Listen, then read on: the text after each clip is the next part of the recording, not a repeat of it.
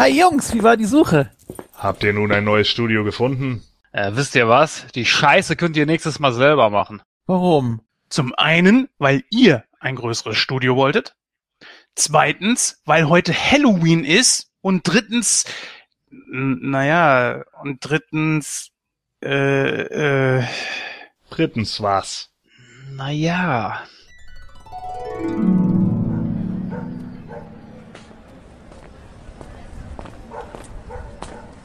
Mann, es ist Halloween und statt in dieser verkackten Kälte wenigstens Süßigkeiten sammeln zu gehen, schicken die uns auf Besichtigungstour. Ey, Mist, ey. Warum bist du nur so scheiße im Schnickschnack-Schnuck? äh, das heißt doch Knobeln. Und wenn es dem Papst an die Füße spielen heißt, mir doch egal, deinetwegen stehen wir hier. Das liegt nur daran, weil Gordon beschissen hat. Quatsch, beschissen.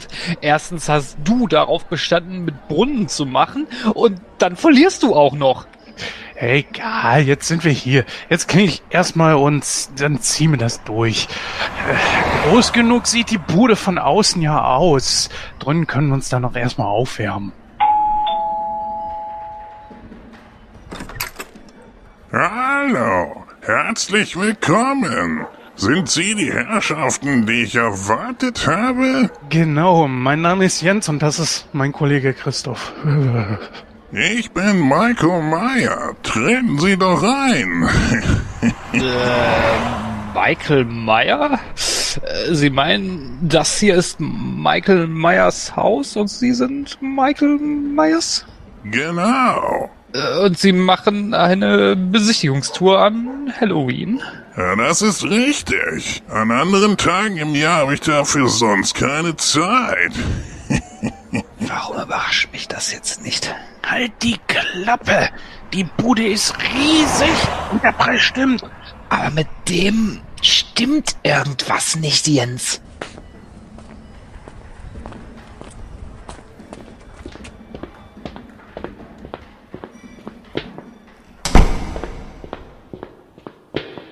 So, das hier könnte Ihr Studio werden. Es ist ein Raum, der ist so isoliert, aus dem hört man nach draußen nicht einmal Schreie.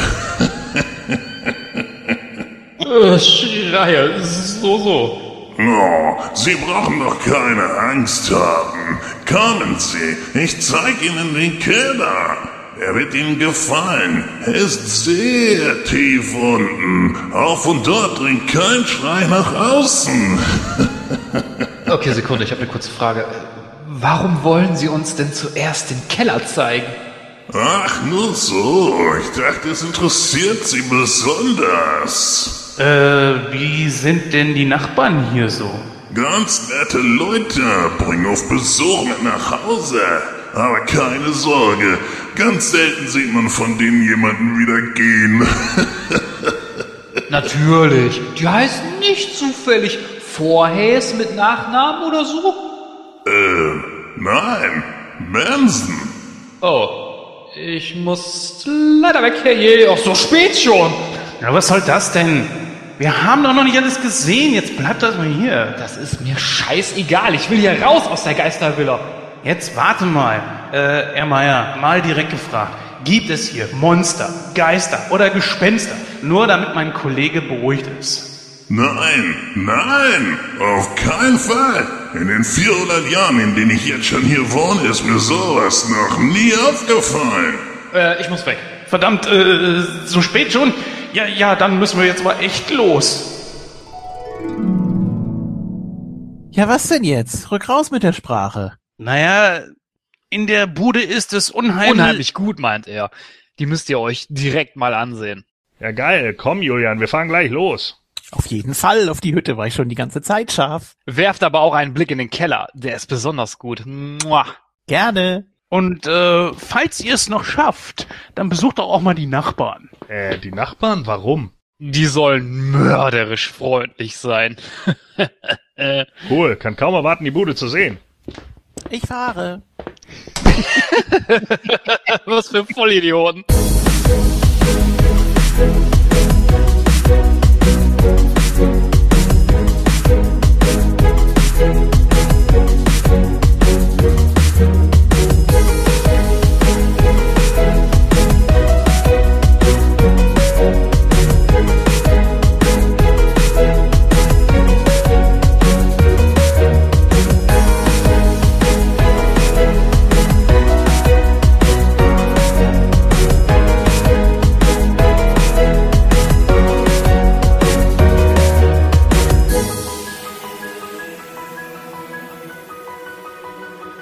Hallo und herzlich willkommen zu der 113. Ausgabe von Nightcrow. Ja, ich bin der Christoph, ich bin mal wieder mit an Bord und an meiner Seite begrüße ich ganz recht herzlich zum einen den Julian.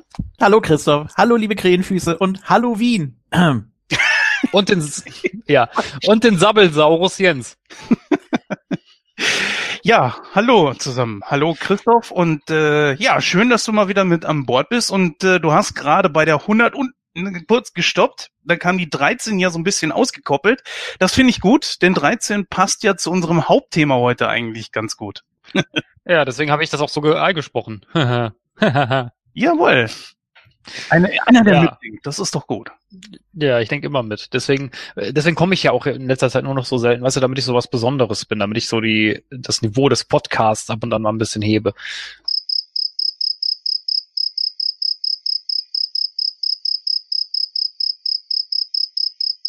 Ja, deswegen ist der Gordon auch heute nicht da. So. Nein, Spaß. Ja, richtig, wäre 13. Wir wollen uns heute nämlich einem Halloween-Film widmen. Ich meine, Halloween ist zwar jetzt schon lange vorbei, äh, aber nichtsdestotrotz haben wir uns gedacht, gut, wir haben jetzt dieses Jahr kein Halloween-Special gemacht, aber wir möchten das quasi so nachschieben, weswegen wir heute äh, uns etwas horrorlastig durch das Netz bewegen. Und da kommt auch gleich meine erste Frage, die stelle ich äh, dem Julian, nämlich Halloween äh, dieses Jahr hast du hast du gefeiert oder interessiert dich das überhaupt nicht? Nö, ist eigentlich so wie jedes Jahr. Man sitzt zu Hause und hofft, dass keiner klingelt. ja, wir wohnen auch etwas äh, abgelegen, nicht direkt an der Straße, deswegen äh, passiert das eigentlich nie. Äh, was die komischen Kinder da allerdings gemacht haben, was ich nicht so schön finde, ist äh, Autos und äh, ja Gartentüren und was weiß ich nicht alles. Gut, jetzt die die äh, na, die Straßenlaternen und so, das ist ja nicht so schlimm, aber die haben die ganze Straße mit Rasierschaum vollgeschmiert. Und das hält auch noch ewig. Also das ist jetzt, ja, wie viele Tage ist es jetzt her? Ja, sagen wir mal eine Woche, so über den Daumen gepeilt. Das siehst du teilweise immer noch. Ja, das ist das große Problem. Im Sommer war das, wo wir geheiratet, wir haben nicht im Sommer geheiratet, wir haben im äh, März geheiratet und äh, das ging aber schon in Richtung Sommer. Es war auch schon etwas wärmer und dann hatten die Penatencreme genommen und haben damit dann Wattestäbchen, also so, so Watte, nicht Wattestäbchen, Watte bei uns aufs äh, Auto gemacht, damit das hielt. So. Und über den ganzen Tag hinweg hatte sich das so dermaßen durch die Sonne da eingebrannt, dass du das danach noch gesehen hattest. Ich war dann ehrlich gesagt stinksauer, aber ja, das, das ist echt kacke sowas. Ironie des Schicksals ist auch, dass wir seit 1. November einen Garagenstellplatz haben. ja. Wie euer Auto war auch mit beschmiert. Ja. Oh, das ist das ist echt schlecht. Ja, gut, also es äh, ist wahrscheinlich nicht so nicht so fest, aber man sieht natürlich die Überreste, ne? Kann sein, dass das mit der nächsten Wäsche dann wieder abgeht. Es regnet ja nicht mehr in diesem komischen Land. Mhm. Äh, irgendwie passiert da ja nichts. Gut, wäre jetzt sowieso egal, weil wir wie gesagt in der Garage stehen. Ähm, muss ich mal demnächst gucken, ob ich da irgendwie was machen kann. Also ich habe ja eiserne Regeln, Julian, wo du gesagt hast, man hofft ja, dass niemand klingelt. Also meine eiserne Regel ist, ich gehe nicht ans Telefon, wenn ich die Nummer nicht kenne. Ja. Und meine zweite eiserne Regel ist, ich mache die Tür nicht auf, wenn ich niemanden erwarte. Richtig. Mach ich so. Auch. Ja, das ist sehr schön. Ich habe äh, an Halloween diese Regel leider gebrochen. Aha. das war ein großer Fehler denn es hat an der Tür geklingelt und ich habe nicht drüber nachgedacht, weil ich äh, eigentlich auch weg wollte und äh, dann hat es aber geklingelt und ich habe die Tür aufgemacht und da standen drei Kinder bei mir vor der Tür, die dann äh, die waren noch nicht mal großartig super verkleidet. So, die standen nur dann mit offenen Tüten und meinten irgendwas von wegen äh, Süßes oder Saures und ich sagte nur nö und hab die Tür wieder zugeknallt. Nein, danke. ja, so ungefähr. Ja. Und äh, ja, weil, ah, weiß ich nicht. Also ich, ich, ich mag Halloween, also ich mag äh, Halloween feiern und sowas. Ich bin ja auch immer jedes Jahr eigentlich an Halloween im Moviepark. Das konnte ich aber dieses Jahr nicht, weil äh, wir mussten da ein bisschen umdisponieren. Ich war einen Tag vorher, also vor Halloween dies, dieses Jahr im Movie, äh, Moviepark und äh, ich war jetzt dann an Halloween bei einem Kollegen, da haben wir ähm, noch ein paar anderen Freunden zusammen und da haben wir dann halt gemütlich ein gemütliches Halloween gemacht, also ein paar Filmchen geguckt und so. Ja. Und äh, an und für sich, wie gesagt, ich, ich mag Halloween, ich mag auch das, das mit so einem Kürbisschnitzen und so und die und so eine entsprechende Deko, aber auch ich weiß nicht, diesen, diesen Brauch, Trick or Treat oder wie das im, im amerikanischen Raum heißt, weiß nicht, muss man das jetzt hier auch so in Deutschland zelebrieren, weil das finde ich ein bisschen so, bläh. ich meine, die Kinder, die das hier machen, die wissen ja noch nicht mal, warum man das überhaupt macht. Kann ich mir zumindest nicht vorstellen, dass sie das wissen. Nö, das nicht. Aber pff, was ist nicht alles schon sinnentfremdet? Ich meine, ich finde es finde es okay. Ich meine, wenn man da wirklich keinen Bock drauf hat oder so, das gab es auch bei uns, dass Kinder mal davor standen und dann sagten süßes oder saures, habe ich gesagt, okay, ich nehme das Süße. Aber ist ja in Ordnung, das ist ja nicht schlimm. Solange sie Spaß haben, ist doch in Ordnung. Nein, Kinder sollten keinen Spaß haben. Ja, sollte per Gesetz verboten werden, ne? Ja. Ja. Schön. Stilles Schweigen. ja, nein, klar, nein. Ich meine, du hast schon recht. Ich meine, wenn, wenn die äh, Kinder, Kiddies daran Spaß haben, ja, meinetwegen. Aber ich meine, das ist nun mal hier nicht so verbreitet. Und ich finde, ich weiß nicht, wer auf die Idee gekommen ist, dass jetzt hier irgendwie so, ich meine, man kamp krampfhaft einführen kann man noch nicht mal sagen, weil eben es ist ja auch, sind ja auch wenig Kinder, die das machen. Also ich glaube, bei uns hier in der Gegend waren das vielleicht so ein paar Teenager, die das gemacht haben. Also das war es aber auch. Und ich finde das, äh, weiß ich nicht, es ist, es ist halt hier nicht, hier nicht verbreitet. Also es, es macht hier halt keine Sau, außer halt vielleicht ein Prozent oder so, wenn sie, wenn, wenn sie überhaupt so viel sind. Und finde ich dann halt blödsinnig. Ja, du, also, solange sie nur Süßigkeiten wollen und keine Smartphones oder so, geht's ja eigentlich noch. ja, da musst du dann schon vor die Tür gehen. Ja, ich weiß gar nicht mehr, wann das bei uns angefangen hat. Also wir haben, glaube ich, 98 angefangen, äh, eine mehrjährige Tradition rauszumachen, haben eine Halloween-Party gefeiert und äh, das hat sich dann nach fünf, sechs Jahren dann auch endgültig irgendwann zerschlagen, nachdem die Leute angefangen haben zu heiraten, Kinder kriegen und so weiter und man sich auseinandergelebt hat. Ne, das eigentlich auch irgendwo schade, aber die letzte, die wir dann gemacht haben, die war dann auch eher so, ja, eher schlecht als recht, beziehungsweise ziemlich wenige Personen. Es hat zwar unterm Strich auch Spaß gemacht, aber man hat einfach gemerkt, es ist dann einfach nicht mehr so. Aber ansonsten, ja, was weiß ich, in eine Disco gehen, dort das machen, warum nicht? Ist doch okay. Ich persönlich musste nur äh, mit den Feiertagen so ein bisschen umdisponieren, weil in NRW ist ja am 1.11. Feiertag und hier in Niedersachsen ja am 31.10. Ja. Und das habe ich ja immer noch andersrum drin. Verkehrte Welt. Aber du hast ja. vorhin gesagt, hier regnet es nicht mehr, Julian. Also bei uns hat's geregnet. Jetzt ja, Tage. sehr, sehr wenig. Ne? Also klar, den Sommer schon mal fast gar nicht und äh, jetzt auch nur mal so ganz schwach, mal so zwischendurch. Also ja, gut, ich meine im Vergleich zum Vorjahr, wo es nur geregnet hat, fand ich das jetzt mal ein bisschen angenehm. Ja, gut, aber oh, jetzt muss man in die Waschanlage fahren. Das ist auch okay. Ja. ja. Und nächstes Jahr feiern wir dann alle äh, St. Patrick's Day, ne? Wie auch immer das dann aussieht, aber nee, das ist doch in Ordnung. Dann schwappt eben alles hier rüber und ja, äh, weil die USA auch so toll ist. So, nein, ja, nein. Ist ja auch irisch. Ich glaube, Halloween ist auch irisch ursprünglich, oder? Ja, ja, Halloween ist auch, auch äh, USA eigentlich, aber naja gut. Naja gut, ähm, ja, äh, jetzt habe ich den Faden verloren, egal, das macht nichts. Ähm, ich bin ja Profi, deswegen tue ich so, als hätte ich den Faden nicht verloren und sage einfach, ähm, was besprechen wir denn heute? Ja, das verraten wir, wir an dieser Stelle natürlich nicht, denn das macht wie immer unsere Susi und äh, deswegen leite ich dann direkt mal zu ihr über. Bitteschön.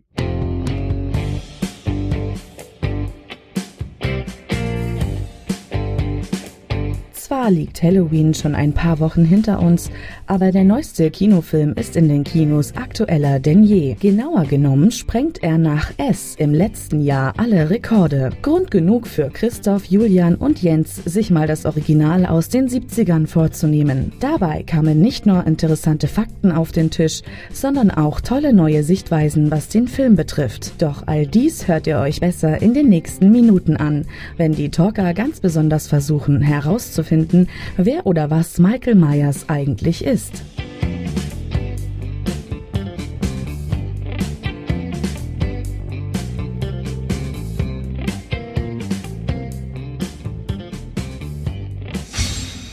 Ja, vielen herzlichen Dank, Susi. Und wie Susi bereits angekündigt hat, sprechen wir heute über den Halloween-Film, nämlich den ersten äh, aus der Halloween-Reihe. Und der Film heißt im Deutschen Nacht des Grauens. Im Original heißt er nur Halloween.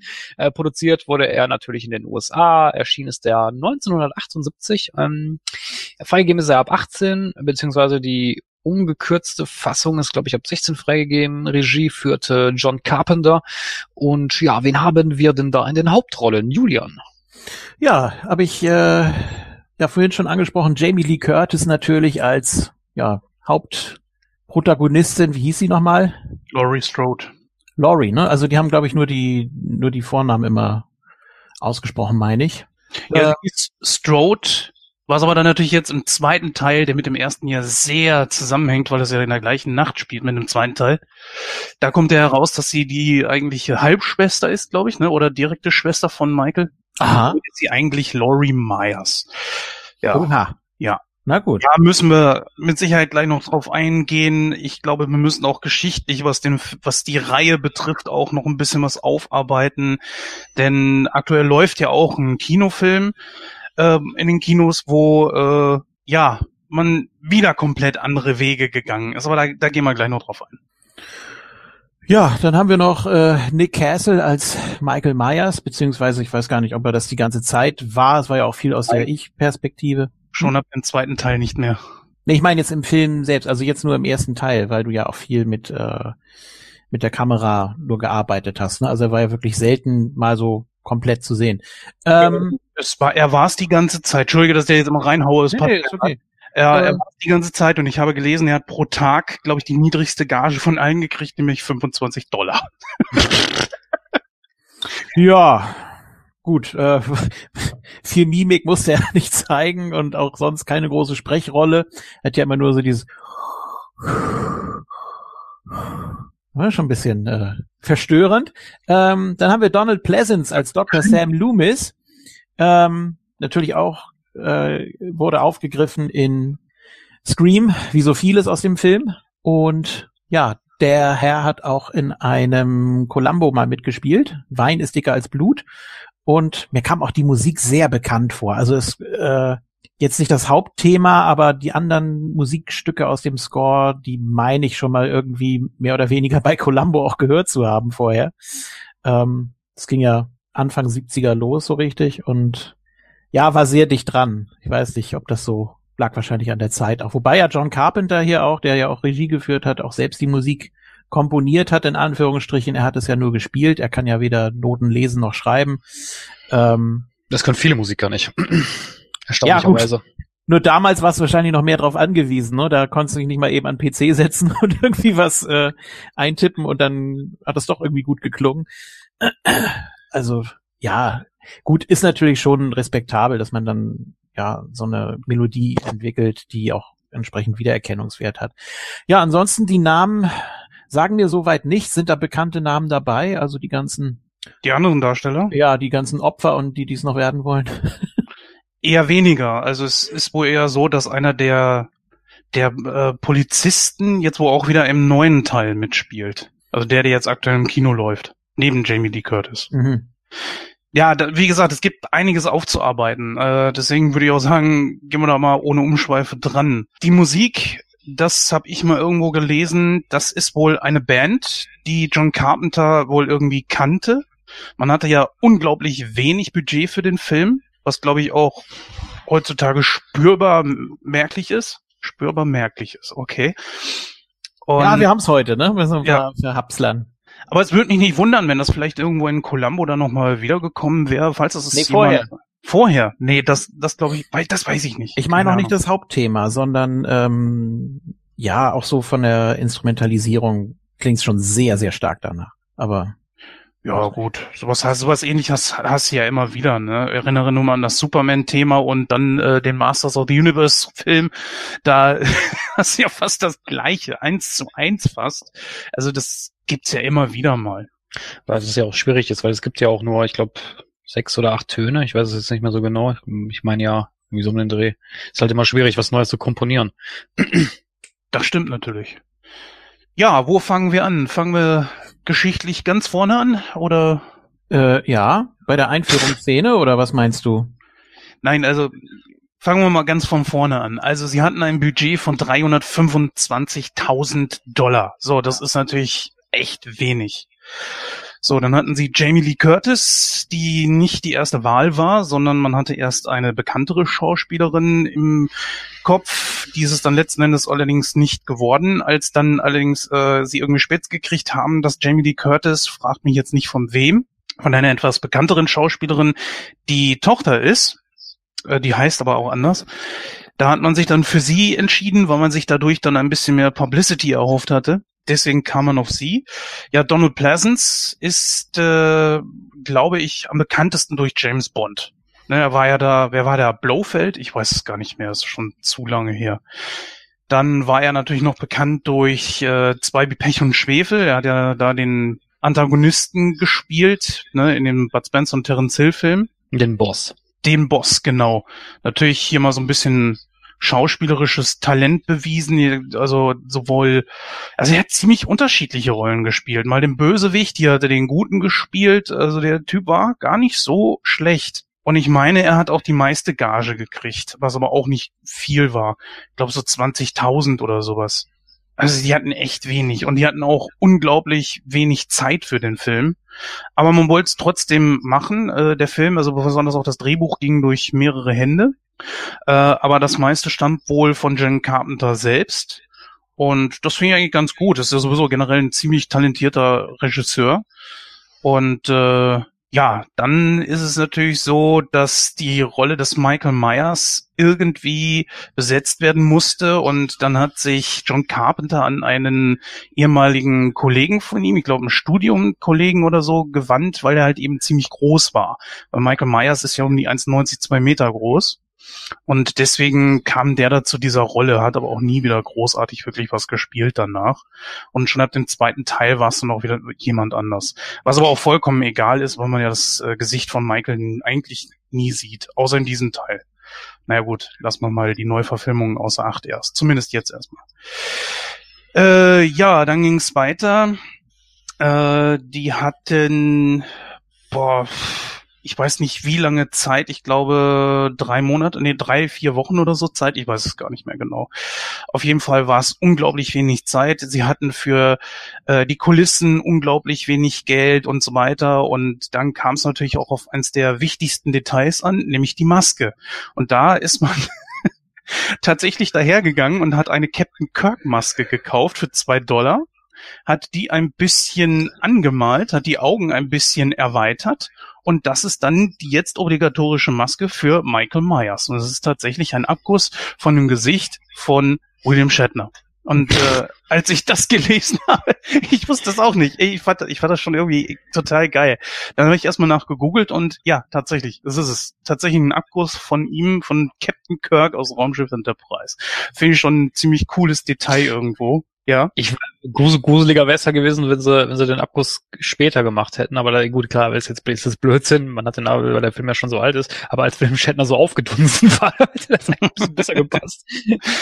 Ja gut, durch die Maske siehst du das natürlich nie, ne? Die hat ja hinten noch diese, diesen Schlitz, damit du die auch besser über den Kopf ziehen kannst und so. Äh, ich wäre da nie im Leben drauf gekommen. Julian, war dir dieses Detail bekannt? Nein. Also du hast mir vor kurzem erzählt, ja. Ja, klar. okay, Fame.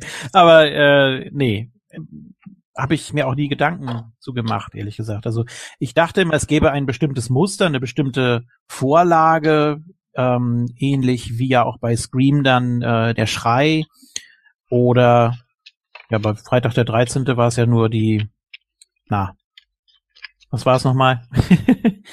die, die, die Eishockeymaske, ne? Also, genau, du meinst Jason Voorhees, ja. Ja, ja, genau. Also ich dachte, da gäbe es auch irgendwie ein bestimmtes, bestimmtes Muster, eine bestimmte Vorlage. Aber das war ja dann doch, ja, wenn man es mal ganz ehrlich sagt, das ist einfach nur, sieht aus wie so ein, wie so ein Gipsbrei, den du einfach aufs Gesicht klatscht, ne? Also es hat jetzt nicht irgendwie eine besondere, besonderen Wiedererkennungswert. Es gibt auch viele verschiedene Entwürfe und jeder fällt irgendwie anders aus und ja. Ja, das stimmt. Ja gut, ich glaube, dass über die Jahre hinweg die Maske sich auch ein bisschen verändert hat. Der Haaransatz ja, ist klar. immer mal wieder ein bisschen anders und ja, ist aber auch okay. Ich finde, das ist eigentlich ein ziemlich cooles Detail. Anbei ich allerdings äh, mich mal würde mal interessieren, ob sie da auch irgendwie rechtlich Probleme gekriegt haben, weil du kannst ja nicht einfach in irgendeinen Laden reingehen, kaufst dir eine Maske, pinselst sie ein bisschen anders um, schneidest die Augenhöhlen ein bisschen größer und äh, dann war es das. Ich meine, das ist ja Star Trek Merchandise, also von daher keine Ahnung.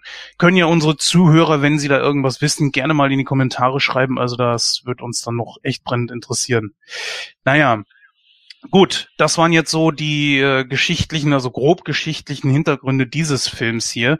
Ich finde, was auch sehr wichtig ist, ich weiß nicht, sollen wir das dann hinten anstellen oder wollen wir das äh, jetzt direkt besprechen, was dann danach kam? Ich würde das hinten anstellen. Okay, dann machen wir das hinterher. Gut, dann wollen wir jetzt mal auf die Geschichte äh, des Films überhaupt erstmal eingehen und äh, unser Jens. Nein, der schreibt immer so. Der schreibt immer so wunderbare, fantastische Einleitungen. Ich, das habe ich schon, den Witz habe ich schon ewig nicht mehr gebracht. Deswegen jetzt walte deines Amtes. Äh, ich schreibe schon länger keine mehr, aber die Geschichte hier ist, glaube ich, in fünf oder sechs Sätzen erklärt. Also wir haben am Anfang des Films Michael Myers, der seine Schwester, scheinbar wo aus Eifersucht oder so heraus, dann tötet und dann wie angewurzelt vor dem Haus von seinen Eltern da stehen bleibt und ja, seine Eltern wissen überhaupt nicht, was passiert ist und er steht da in Clownsmaske. Dann hast du ungefähr eine Zeitspanne von 15 Jahren, die vergehen. Äh, das Ganze geschieht im Jahr 1963. 1978 bricht Michael aus und er wird von seinem Psychiater Dr. Loomis verfolgt und der will ihn zur Strecke bringen. Loomis glaubt daran, dass äh, Michael etwas nicht stimmt, dass er das pure Böse ist. Der Michael redet nicht, äh, er, er regt sich auch nicht und Loomis glaubt, dass er die ganzen Jahre über nur auf ein bestimmtes Signal von was auch immer gewartet hat, so dass er sich dann in Bewegung setzt, um zu töten. Ja, augenscheinlich in diesem Teil hier, das muss man mal ein bisschen vorweggreifen, ist es scheinbar willkürlich, weil er, er rennt ja der Laurie Strode so ein bisschen hinterher. Aber wenn man den zweiten Teil, der wie gesagt die gleiche Nacht aufgreift, der, das spielt ja direkt ineinander über, obwohl da drei Jahre zwischen den Produktionen liegen, hm. äh, da muss man einfach mal gucken, da wird ja zum Beispiel auch gesagt, dass Laurie halt die Schwester oder Halbschwester von ihm ist. Die wurde ja damals dann äh, von den Myers zur Adoption freigegeben und von den Strodes adoptiert, die aber genau gegenüber wohnen von dem Haus oder in derselben Straße. Ja, und ähm, wenn man das jetzt einfach mal rekapituliert, dann ergibt das natürlich ein ganz neues Muster, warum er ausgerechnet bei ihr dann so häufig auftaucht und sie beobachtet, weil sie sieht ihn ja auch die ganze Zeit immer irgendwo bevor er dann letzten Endes zur Tat schreitet und beginnt da die Freunde von Laurie aufzuschlitzen und dann letzten Endes Laurie selbst auch töten möchte. Scheinbar geht es ihm wirklich darum, seine Sippschaft komplett auszulöschen. Warum? Ich glaube, das wird nie irgendwie großartig thematisiert. Er will's einfach. Und das ist einer der großen Mysterien rund um Michael Myers, was ihn wirklich antreibt ja, das ist die Geschichte. Ja gut, letzten Endes wird er dann von äh, Loomis zur Strecke gebracht, der mehrfach auf ihn schießt. Michael stürzt da über den Balkon und als Loomis dann runterguckt, ist Michael weg. Ja, und ab da würde dann theoretisch jetzt der zweite Teil einsetzen, dem wir uns aber jetzt erstmal nur so im Vorbeigehen widmen. Ja, ja gut. Ähm, ja, ich muss sagen, ich finde den, ja, ich finde den Film ein bisschen schwierig, muss ich ganz ehrlich sagen, weil ähm, ich will jetzt nicht mein Fazit vorwegnehmen, aber ich finde den Film ja, wie gesagt, schwierig. ich liegt aber auch daran, liegt aber auch daran, ich habe den als als Kind Schrägstrich Teenager nie gesehen. Also ich habe den mhm. boah, wann habe ich den das erste Mal gesehen? Ich glaube, boah, wann war das? Eine Ausbildung irgendwann, ich meine 2005 oder so habe ich den glaube ich das erste Mal gesehen und ich muss ganz ehrlich sagen, ich fand den grottenlangweilig. Ja, das ist ein Phänomen, mit dem sich verschiedene Wissenschaftler, also Filmwissenschaftler auch beschäftigen. Äh, sie erkennen mittlerweile an, dass der Film halt eine sehr große Historie hat und wichtig war für das Genre. Er hat ja das Genre auch geprägt, wie kaum eigentlich ein anderer. Ne, zum Beispiel auch dieses, die Jungfrau überlebt, weil Laurie ist ja Jungfrau. Das hat sich ja aus diesem Film unter anderem mit heraus entwickelt. Aber äh, ja, aus heutiger Sicht gebe ich dir da vollkommen recht. Er hat unglaubliche Längen und bis dann wirklich mal was passiert, das ist dann eher so das letzte Drittel oder das äh, letzte Viertel, würde ich mal sagen.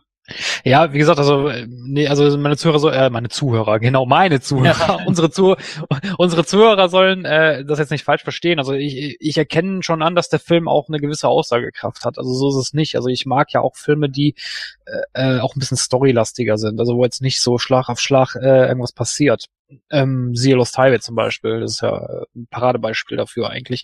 Und äh, ich, aber ich weiß nicht, aber bei einem Horrorfilm erwarte ich irgendwie was anderes. Also ich, ich, ich, ich habe jetzt nichts dagegen, wenn, einem, wenn ein Horrorfilm auch ein bisschen tiefer hat. Eigentlich begrüße ich das auch. Aber bei dem Film will mir will das nicht so wirklich zünden bei mir. Ja, ich, ich kann es gut nachempfinden. Ähm, ich habe ihn damals, Gott, also ich war auf jeden Fall noch in der Schule, das ist so Mitte der 90er gewesen sein, irgendwie von Pro7 aufgenommen und habe immer die Werbung rausgeschnitten. Das heißt, er lief so nebenbei. Das heißt, ich habe ihn nie so wirklich gesehen, heute dann das erste Mal so richtig bewusst. Äh, ja, da wurde mir auch, erst so richtig klar, wie viel Scream da übernommen hat. Ähm, an der Kulisse, an einzelnen Szenen, Anspielungen, Namen. Also wirklich sehr, sehr viel. Scream strotzt vor Halloween-Elementen. Ähm, aber ist ja auch okay. Kann man ja trotzdem unabhängig voneinander gucken. Und hm, ich, ja, wie gesagt, ich weiß, was du meinst. Äh, das ist aber auch so ein Carpenter-Problem, glaube ich. Äh, bei Sie leben ist es ja ähnlich. Ne? Ich mache es ja immer wieder gern, da zwei Stunden am Stück. Ding, ding, ding, ding. so. Und äh, wäre da nicht äh, Roddy Piper mit bei gewesen, dann hätte er wahrscheinlich auch gar nicht so einen Spaß gemacht. Und äh, ja, es, es ist schwierig. Äh, bei Stephen Kings Christine ist es auch sehr, sehr zäh teilweise, natürlich auch düster, so soll es ja sein. Das ist ja auch eine bestimmte, ja, eine bestimmte Atmosphäre, die darüber gebracht werden soll. Ähm, Assault fand ich nicht schlecht. Also auch, kann man sagen, so ein typischer Carpenter vielleicht. Spielt, ja, auf sehr begrenztem Raum. Ähm, da nur in diesem Poliz Polizeirevier und eben diese, dieses Bedrohungsszenario, was sehr, sehr lange anhält, ohne dass sich da wirklich was tut. Ähm, erst gegen Ende, das, ja, das ist, das ist schon schwere Kost, ne? Also, kann man nicht mal eben so zwischendurch weggucken und ähnlich ging es mir hier auch. Also, hm. Ja, es ist schon sehr viel Charaktertiefe drin, die man aber erst suchen muss, finde ich. Ja. Also dieses Mysterium rund um Michael fasziniert mich immer wieder. Es ist ja von Anfang an auch so gewesen, dass dieser Charakter, ne, so ganz Halloween-technisch, an Halloween stirbt nichts. Das ist die Nacht der Toten, sozusagen. Oder des Bösen. Und da kann das Böse nicht sterben. Und es war von Anfang an so angelegt, dass Michael nicht sterben kann. Und deswegen dieses Ende auch, dass er dann plötzlich nicht mehr da ist. Weil eigentlich ist es ja nicht wirklich ein Ende, so wie man es kennt. Es ist ja kein Happy End, weil Michael ist ja plötzlich weg. Seine Leiche ist ja verschwunden. Oder vermeintliche Leiche. Mhm. Ne, weil als Loomis ja da über den Balkon guckt, ist Michael ja weg und er hat ja sechsmal auf den gefeuert. Und Michael steht ja jedes Mal wieder auf. Er ist so ein bisschen Undertaker-mäßig. Manchmal habe ich auch so das Gefühl gehabt, viele Elemente vom Undertaker wurden bei Michael Myers abgeguckt. Zum Beispiel dieses Aufsetzen.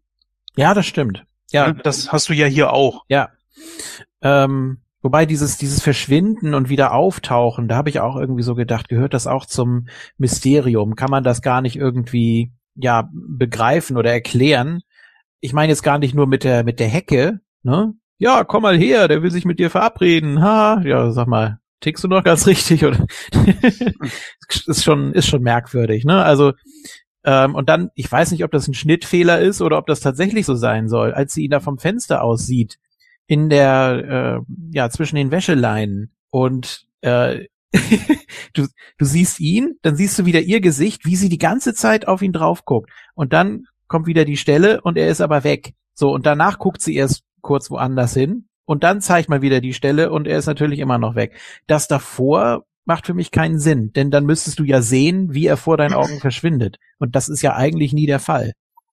Ähm, ganz, ganz komisch. Also, wenn man das jetzt irgendwie erklärt hätte, dass da irgendwie die Wäsche so rumweht und dann ähnlich wie bei Pennywise oder so, dass der nur mal kurz aufblitzt und dann wieder weg ist, aber so ist es hier ja nicht. Ja gut, Pennywise hat ja augenscheinlich magische Kräfte. Ja, ja, deswegen ja aber Michael ja eher nicht oder beziehungsweise Deswegen, weiß man es ja. ja nicht so, ja, man weiß es ja nicht so hundertprozentig. Also er hat auf jeden Fall irgendwelche mystischen Heilkräfte, definitiv. Aber das wird ja auch in den kommenden Teilen nie irgendwie erklärt. Und vor allen Dingen, er taucht ja immer nur an Halloween auf. Ja. Nur der zweite Teil macht da ja mal eine ganz große Ausnahme, denn der spielt ja, wie gesagt, direkt an den Ereignissen hier des ersten. Das sind nur ein, zwei Stunden oder so Unterschied.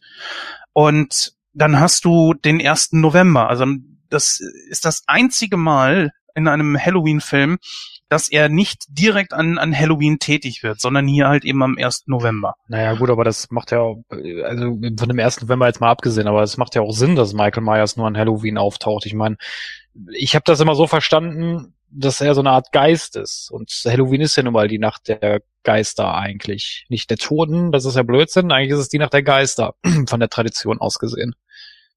Ja. Ja, kann Aber man, vielleicht, ja. nee, kann man, kann man tatsächlich so erklären. Ähm, ist ja dann auch die Frage, nach, nach welchem Datum oder nach welcher Zeitzone richtet sich das. Ne? Wenn man jetzt mal ganz penibel sein will, äh, dann hast du ja wirklich insgesamt äh, zwei Tage Halloween. Ähm, wenn du das mal so rund um den Globus siehst. Ja gut, okay, das stimmt, das hast du recht. Ja. Gute, guter Einwand. So habe ich das noch gar nicht gesehen. Ja, das ist ja dann also der, der, um das mal zu erklären, also der äh, Halloween ist ja eigentlich im, im, ähm, im amerikanischen Raum kennt man das als Halloween. Ich glaube, äh, eigentlich ist es aber die Walpurgisnacht, ne? Ja, ist, äh, ist eigentlich so der Ursprung, meine ich. Walpurgisnacht, ne? Die, eigentlich die, die Nacht der Hexen. Oder Ist das- vertue ich mich da jetzt? ist das, ist das am selben Datum? Ich glaube nicht. Ich meine ja. Inwiefern hat das mit Sam Hain zusammen, äh, hängt das mit Sam Hain zusammen? Ist das nicht eher, dass man sich äh, an Halloween verkleidet, um damit die Geister zu vertreiben?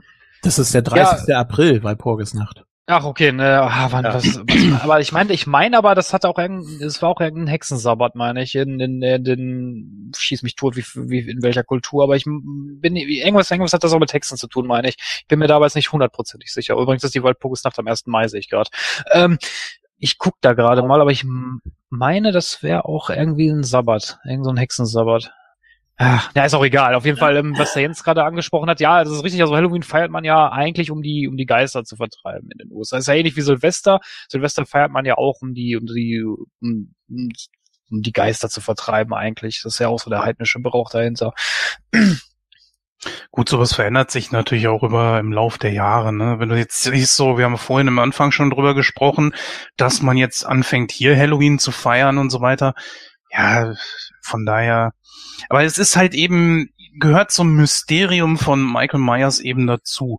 Für mich allerdings ist er kein geborener Dämon, sondern ich glaube wirklich, dass ihm irgendwas innewohnt, was von ihm Besitz ergriffen hat, was ihn auch immer wieder am Leben hält. Und ich glaube, würde man, sagen wir mal, ihm versuchen, mit so einer Art Exorzismus diesen bösen Geist auszutreiben, naja, dann hättest du trotzdem eine völlig leblose Hülle vor dir, weil er ja schon als Kind besessen gewesen sein muss. Also anders kann ich mir das nicht erklären. Es wird ja auch im, in keinem der Teile wirklich irgendwo gesagt, warum. Wie gesagt, lassen wir mal die Neuverfilmung von 2007 weg, wo es ja auf die Psyche geht, äh, wo man da versucht hat, das auf die Art und Weise zu erklären. Völliger Schwachsinn eigentlich. Die neue Verfilmung ist Grütze, ist absoluter Mist. Meiner Meinung nach. Ja.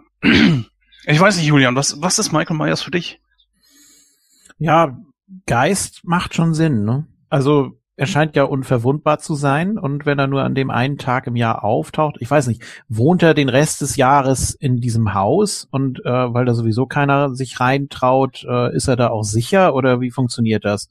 Ähm, das ist mir nicht so ganz klar geworden. Naja gut, er hat im ersten Teil ist es ja so, dass er diese 15 Jahre in dieser Psychiatrie ist.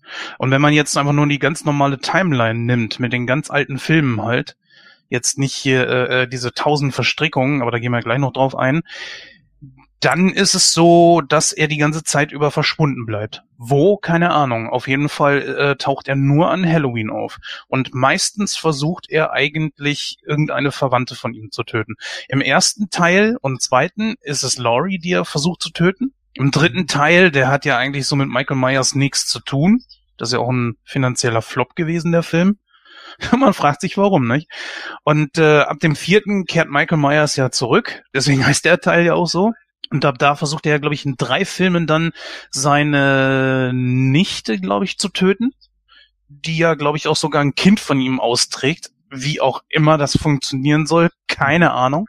Naja, und äh, aber das lassen wir mal aus, außer Acht.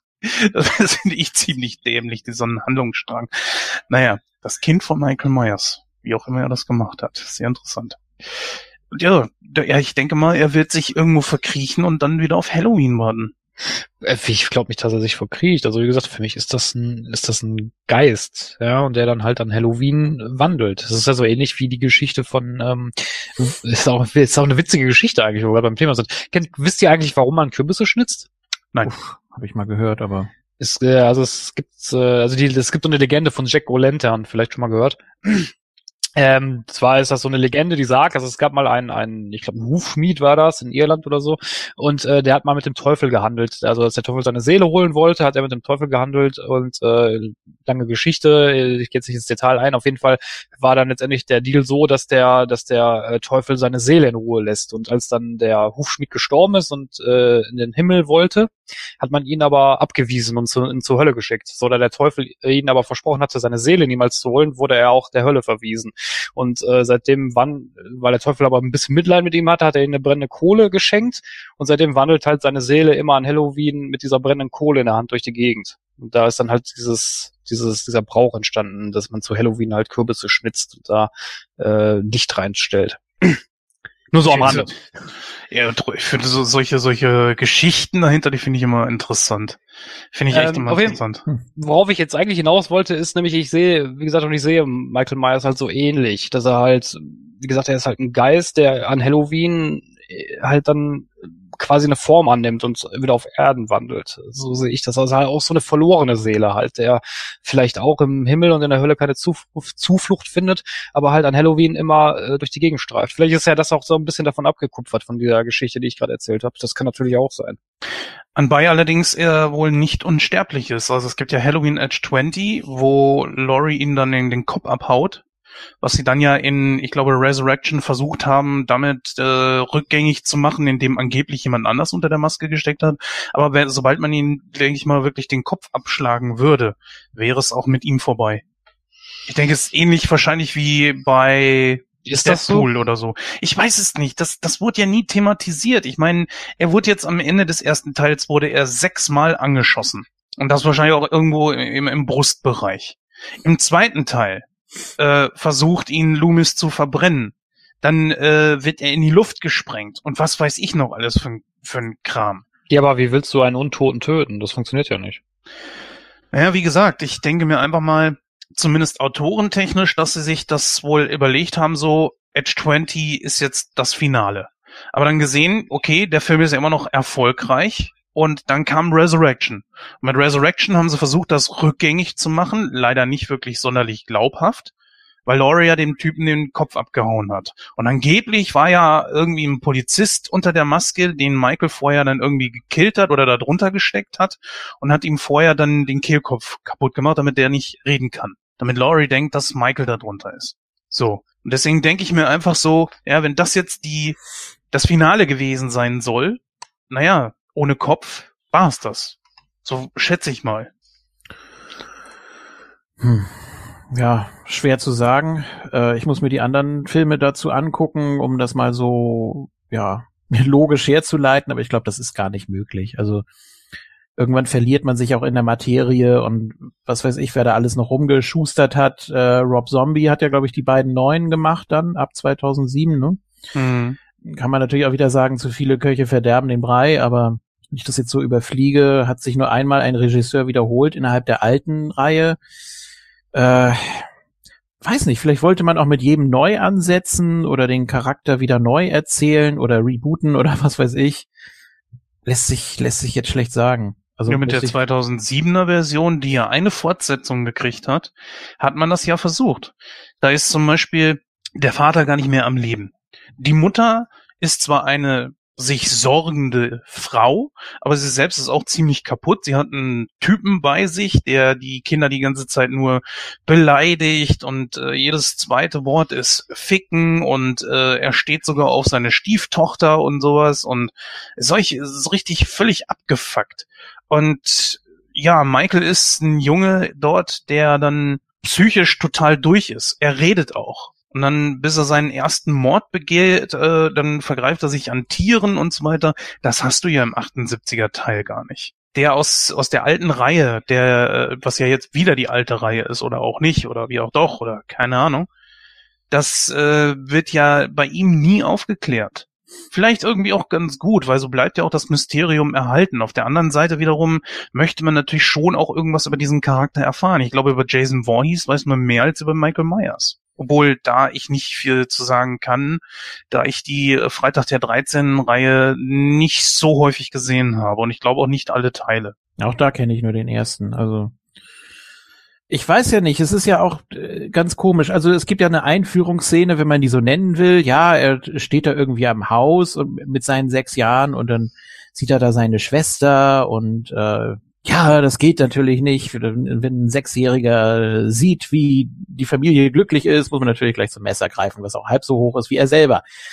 Äh, und dann steht er da vom Haus und die Eltern, Michael, also Michael, völlig, völlig künstlich auch und so völlig äh, apathisch und er steht dann da und guckt und dann, ja, irgendwie wurde er dann ja praktisch da eingesperrt in der Psychiatrie. So, und dann hast du im, im letzten Drittel hast du dann den Versuch einer Erklärung von dem Loomis. Aber das ist auch ziemlich, ziemlich dünn. Du hast ja einfach nur gesagt, ja, der, er, er sagt ja auch, er ist kein Mensch. Ne? kannst jetzt natürlich auch deuten, wie du willst, entweder ein Monster oder ein Geist oder ein Zombie oder ähm, ja, die. Oder als so eine Floskel, er ist kein Mensch, ne? Das kann ja auch sein. Ja, ja gut, er ist kein Zombie, er war ja nicht tot. Zombies sind ja wiedererweckte Tote. So, das war er ja nicht. Er ist ja geboren und er war ja bis zu seinem sechsten Lebensjahr, das, das wissen wir ja aber alles ja, nicht. Kann man, man kann aber auch sagen, vielleicht seelisch tot. Also was auch immer da passiert ja. ist. Oder vielleicht auch schon vorher man weiß ja auch nicht, was, was die ersten sechs Jahre seines Lebens war, dass er da irgendwie total abgestumpft ist und dann eben auch, ja, mental völlig, völlig tot war. Ähm, und dann ist das mehr so ein vor sich hin vegetieren. Und das Letzte, woran er sich erinnert, ist, dass er eben auf jemanden einsticht und äh, das aber auch in völliger Ruhe, ganz ohne, ohne Hektik und ohne, ja, auch ohne Grund, wie man ja zunächst vermutet, weil der Loomis ja auch sagt, der kann nicht mehr differenzieren zwischen Leben und Tod, der weiß gar nicht, was was ist. Ähm, er hat kein, kein Mitgefühl, er denkt nicht logisch, äh, er, er ist einfach, er ist einfach da. So, und ich glaube nicht, dass der sich da die 15 Jahre oder was weiß ich, wie lange ähm, da in der Psychiatrie verstellt hat, dass der einfach nur einen auf äh, bekloppt und unnahbar gemacht hat, so dass der Loomis diese Diagnose da schließen musste. Also weiß ich nicht. Also der scheint ja, er scheint zu erwachen, in Anführungsstrichen, wenn er, wenn er frei ist oder durch die, durch die äußeren Eindrücke oder wie auch immer. Ja, vielleicht ist, gibt es irgendwas Übernatürliches, halt eben genau an Halloween, das ihn dann irgendwie sozusagen aktiviert. Weil, guck mal, im neuen Teil von 2007 hat man zum Beispiel das mit dem Sprechen so erklärt, dass ein Mitgefangener, beziehungsweise einer, der da mal gefangen war und dann plötzlich da sauber gemacht hat, gespielt von Danny Trejo, naja, ja, auf ja. ja, auf jeden Fall hat der zu ihm gesagt, schotte dich ab. Das ist das Beste, was du machen kannst. Und seitdem hat Michael dann aufgehört zu reden in der, in, in diesen beiden neuen Filmen. Das war der, war ein Riesenfehler. Ich glaube, dass das Beste, wenn du so eine Figur kreierst, machen kannst, ist, du lässt es und erklärst erstmal gar nichts. Oder mit was Übernatürlichem. Dass du einfach sagst, ja, mit dem stimmt irgendwas nicht er ist von irgendetwas besessen oder irgendetwas leitet ihn. Ich meine, wie willst du das zum Beispiel wirklich versuchen zu erklären, warum er so ist, wie er ist? Warum will er auf Teufel komm raus seine komplette Sippe töten? Was, was ist so wichtig daran? Ja, das ist jetzt, da kann man jetzt spinnen. Also ich meine, wenn er seine Sippe töten will, dann denke ich mal, ähm, dass er dass da irgendwie was passiert sein muss in seiner Vergangenheit, dass er vielleicht seine Familie für irgendwas verantwortlich macht. Vielleicht sogar dafür, dass er in der Psychiatrie war. Das weiß man ja nicht. Es ist ja so, dass im sechsten Teil, um da mal kurz drauf einzugehen, da reagiert ja diese, äh, wie hieß sie, Jamie, plötzlich genauso. Als sie glauben, dass Michael tot ist, äh, beginnt ja Jamie plötzlich ein Mord. Und sie reagiert so wie Michael. Obwohl Michael ja nicht tot ist, weil es ja nach, nee, das ist glaube ich der fünfte Teil. Und im sechsten Teil beginnt er dann richtig, äh, kommt er dann wieder und äh, sie hat ja ein Kind von ihm. Warum auch immer, ich habe das nie gesehen, ich habe das, das habe ich mir nur durchgelesen. Ähm, mal ganz kurz, war der zweite schon geplant mit dem ersten zusammen oder? Also das kann ich dir gar nicht sagen. Auch wenn drei Jahre dazwischen liegen, aber der erste funktioniert ja auch eigenständig, denn ja, die Kernaussage ist ja, man kann den schwarzen Mann nicht töten.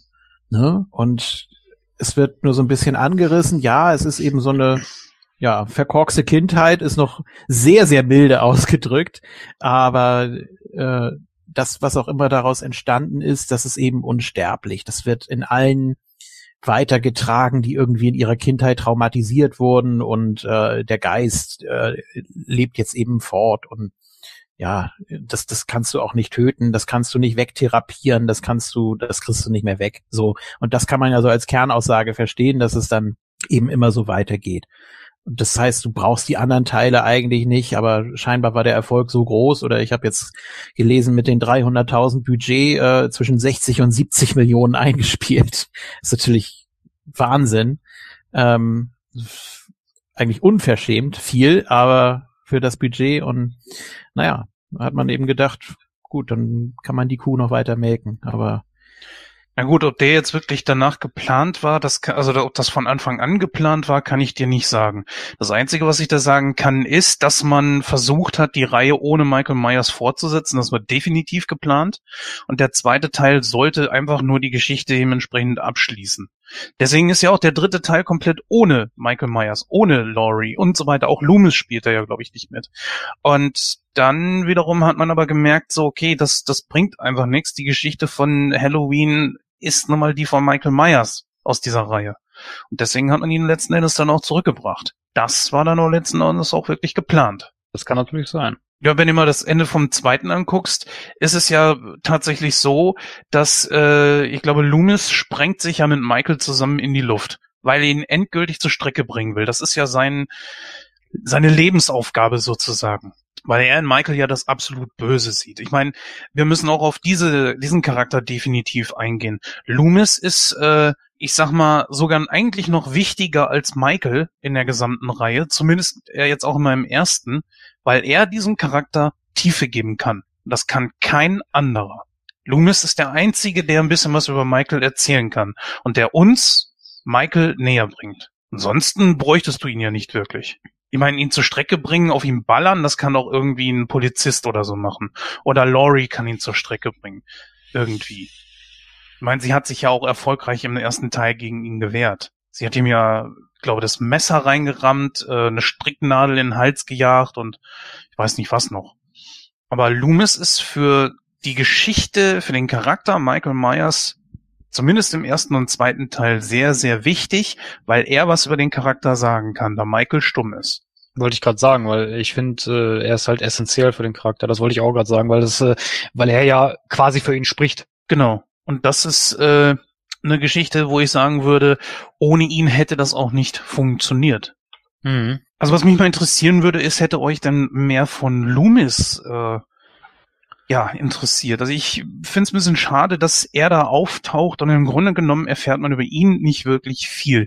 Man lässt sich unglaublich viel Zeit in irgendwelchen Einstellungen, die Michael dann zeigen und äh, die Handlung schreitet ja auch nicht wirklich voran. Du hast es ja selber vorhin gesagt, Christoph, der Film wirkt ein bisschen langatmig.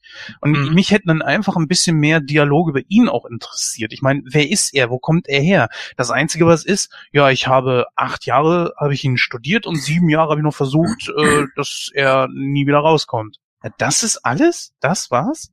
Also, dass man die Polizisten im Vorbeigehen, dass man Loris Freunde im Vorbeigehen da mal eben durchpeitscht. Okay, aber doch nicht unbedingt Loomis. Was war denn das überhaupt für eine Einführungsszene? Ähm, er sitzt ja mit dieser Ärztin oder Therapeutin oder Psychologin oder was im Auto mhm. und die haben ja scheinbar was mit ihm vor. Ähm, was, was hätte da denn eigentlich passieren sollen? Wäre wär er freigekommen? Ja, wahrscheinlich nicht. Oder wäre irgendwie für Studien äh, missbraucht worden? Oder was, was war die Idee da eigentlich? Das weiß ich nicht mehr hundertprozentig. Ich glaube, sie wollte tatsächlich, sie hat den Arzt erstmal begleitet und sie wollte da Ach, irgendwas nee. machen. ja, genau. äh, stimmt. Sie meinte doch irgendwie, ähm, mit dem und dem Medikament äh, wird er der Verhandlung nicht folgen können. Ne? Also scheinbar war da wohl irgendwie äh, so ein Prozess geplant und dann meinte, meinte der Loomis, ja, das ist ja auch der Sinn der Sache. Äh, weiß nicht, was. Ja, aber auf der anderen Seite wiederum, äh, die Sache ist ja die, wenn du jemanden hast, der nicht spricht, der sich nur apathisch vor eine Mauer setzt und vielleicht mal ab und zu was isst, ich meine, das tut er ja, er verspeist ja den Hund, dann wie, wie willst du glaubhaft in einem Film vermitteln, dass diese Person jemals wieder freikommen könnte? Ach, den Hund hat er gegessen? Das ist mir gar nicht. Ja, ja, das sagt Loomis ja. Ah, er hat Hunger gehabt. Da liegt er ein toter Hund. Er ist nicht der Schäferhund gewesen, den er von Loris Freundin getötet hat. Ach so, ich dachte, der Hund ist verhungert. Nein. Ach so, so kommt das aber rüber in dem Dialog. Ja, es ist ja auch äh, noch eine andere Sache, die nicht so wirklich gesagt wird, wo ich mich auch frage, was, was hat denn das da jetzt wieder schon zum Beispiel mit zu tun? Und zwar holt er von seiner Schwester den Grabstein vom Friedhof. Was sollte das bitte? Und Ja, das das finde ich, Macht Ja. sich ganz gut da im Bett. ja, davon mal abgesehen. Die Sache ist halt eben, dass man in dem Film ein bisschen mehr hätte drauf eingehen müssen. Ich meine, der zweite Teil sagt es dann ja schon mal ein bisschen mehr so, warum jagt er denn überhaupt? Was hat ihn aktiviert? Ja, er will jetzt seine Schwester töten. Alles klar, okay. Jetzt beginnt das mal ein bisschen Struktur zu kriegen. Aber im ersten Teil ist es einfach nur ein hirnloser Slasher. Ein, ein, einfach ein, ein Killer, der da durch die Gegend rennt, der ein bisschen was Mystisches hat und äh, durch die Maske was Besonderes kriegt. Das Ja. war's. Ja. Und damit wirst du allein gelassen. Ja, gut, aber das ist ja, pff, ist ja bei Scream auch so.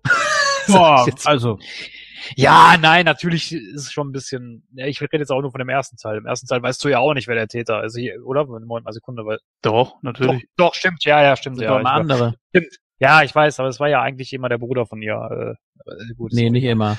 Nein, er hat ja die Leute angestachelt, soweit ich das jetzt richtig in Erinnerung habe. Wo in Scream, in Scream 1 waren das zwei. Das war einmal der Freund und hier dieser andere Typ gespielt ja, von Matthew aber Lillard. der, ja, aber im dritten Teil wird doch, wird doch gesagt, dass der Bruder eigentlich der Initiator hinter dem allen war. Ach so, ja, die späteren Teile habe ich mir nur einmal angeguckt. Die fand ich dann nicht mehr so gut. Ich Gut, wie auch immer. nur einmal gesehen. Ich weiß nicht, wie das dann da weiterging. Habe ich auch vergessen.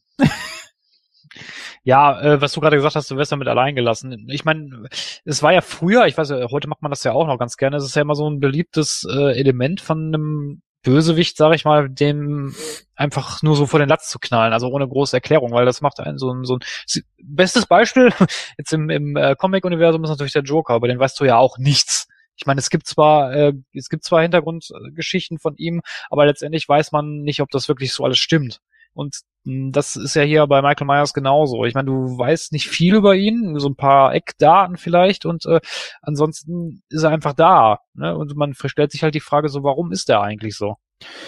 Das sehe ich ein bisschen differenzierter als du. Beim Joker reichen zwei wichtige Elemente. Erstens, er ist geisteskrank. So, damit kannst du schon mal viel erklären. Geisteskrankheit kannst du auf so viele verschiedene Arten und Weisen interpretieren und äh, Geisteskrankheit folgt ja keiner Logik. So, und der Joker, äh, das ist das Zweite, was du wissen musst, ist, dass er sich als äh, das genaue Gegenteil, ich meine, warum erkläre ich dir das? Äh, als großer Batman-Fan. Er, er sieht sich halt eben als das Gegenstück von Batman. Und das ist es, das war's. Mehr brauchst du nicht. Dann weißt du zumindest, wie dieser Charakter tickt. Aber bei Michael erfährst du das nur häppchenweise. Und zumindest der erste Teil, hätte es einen zweiten nie gegeben, hättest du nichts anderes darüber erfahren. Und das kreide ich dem ersten Teil an. Jein, also beim Joker stellt sich ja schon die Frage, warum der so ist. Ich meine, wie gesagt, die Red Hood Story kennt man ja, beziehungsweise die Killing Joke Story, wo das ja erklärt wird, das, wobei man aber auch nicht so sicher ist, ob das wirklich so stimmt, was da erzählt wird. Aber wie gesagt, ich will jetzt nicht, nicht hier, hier mit über Batman diskutieren, das fällt mir jetzt nur gerade so ein. Also wie gesagt, man, man, ne, die Frage ist halt immer, warum wird jemand so? Und das weiß man beim Joker halt nicht hundertprozentig. Und bei Michael Myers weißt du es ja auch nicht. Warum ist der so? heißt, ja richtig, du weißt beim Joker nicht, warum er so geworden ist, aber du weißt, dass er so ist. Und das ist der große entscheidende Vorteil und der Unterschied zwischen dem Joker und Michael Myers.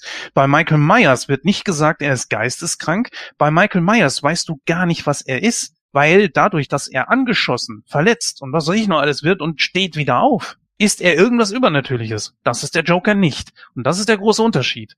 Und das wird bei Michael nie erklärt. Gut, die äh, Neuverfilmung von 2007 und glaube ich 2009, die versuchen das. Aber sie versuchen es schlecht. Und deswegen lasse ich sie hier einfach mal außer Acht. Das finde ich ist der, der wesentliche Unterschied dabei. Und ich finde schon, dass der Regisseur uns da, beziehungsweise Autor, ist ja beides in einem hier, uns das schon irgendwo schuldig ist. Die Antwort darauf, was ist Michael und was treibt ihn an? Mhm. Also ich beziehe mich jetzt nur auf den ersten. Die nächsten Teile erklären ja so ein bisschen, okay, er will unbedingt seine Sippe auslöschen. Aber das ist genauso schlimm. Warum? Was ist daran so wichtig? Erst war es nur seine Schwester, später ist es dann seine, ich glaube, Nichte, diese Jamie. Und das ist eben die große Frage. warum? Und das tut keiner dieser Teile. Und die Frage ist dann natürlich auch so, wenn man unbedingt weiterdenken möchte, was passiert denn dann mit ihm? Also wenn da irgendwie die Aussage wäre so, er ist einfach ein, er ist ein Geist oder er ist von einem Dämon besessen, ja, dann kann man ja sagen, okay, warum, weshalb, weswegen, was ist das für ein Dämon? Punkt. Ich weiß nicht, was war denn das für ein Dämon? Pazuzu hieß der, ne? Der äh, die die Kleine da aus dem Exorzisten überfall, äh, befallen hatte, oder? Boah, da fragst du mich jetzt was. Das weiß ich auch nicht, habe ich auch nur einmal gesehen. Ähm, ich finde aber eigentlich diese Idee, dass ja das praktisch mit mit sechs Jahren, was auch immer da passiert ist, seine Seele gestorben ist und äh, Jens, du hast vorhin die die äh, Hülle angesprochen. Das kann natürlich schon sein, dass sich irgendeine höhere Macht äh, sich dann ja sich das zunutze macht und ihn quasi lenkt. Ähm, ich glaube, die Idee finde ich gar nicht so schlecht. Da Aber das ist was, da muss ich gestehen, dass das meine persönliche Einstellung. Ja, so wie du bestimmte Filme gut findest und ich nicht, das ist beides okay. Ich für mich habe den Anspruch, wenn ich so etwas habe wie so einen, so einen Killer, dann ist es egal, ob der Jason heißt oder was auch immer. Da möchte ich da ein bisschen mehr drüber wissen und ich möchte Logik dahinter. Soweit es geht. So. Nehmen wir zum Beispiel Freddy Krueger. Freddy Krueger ist ein geisteskranker Perverser, der die Kinder umgebracht hat.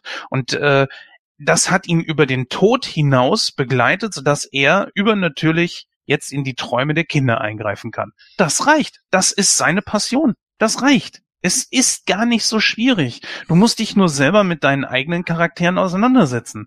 Einfach hier einen psychiatrischen Killer mit einer Maske dahinzustellen. Nee, das reicht nicht. Weil bei Jason ist es ja zum Beispiel auch so, im ersten Teil ist es ja echt nur die Mutter und dann in einer Traumsequenz, so scheint es zumindest, ist es nur eine Traumsequenz, taucht ja Jason dann am Ende auf. Irgendwann übernimmt ja Jason, dann ist es ja wirklich nicht, nicht mehr die Mutter, sondern es ist ja Jasons Reihe. So. Von Freitag der 13. Das ist die Geschichte von Jason. Punkt. Darüber brauchen wir, glaube ich, nicht streiten. Aber was ist er denn plötzlich? Ist er auch irgendwas Übernatürliches oder so? Muss ja denn du kriegst ihn ja auch nicht tot. Und das wird auch nie erklärt. Ähm, Zumindest nicht zufriedenstellend, würde ich jetzt mal sagen. Ja, aber ich meine, die Antwort hast du dir doch selber zu Beginn der Diskussion schon gegeben. An Halloween stirbt nichts. Wenn das äh, in dem Film gesagt werden würde, okay, aber das ist etwas, das habe ich aus einer Lesung heraus. Ja, so, aber okay. es, das heißt ja auch, den schwarzen Mann kann man nicht töten, also unabhängig vom Datum vielleicht. Also nur ist eben das Problem, dass er nur Halloween auftaucht.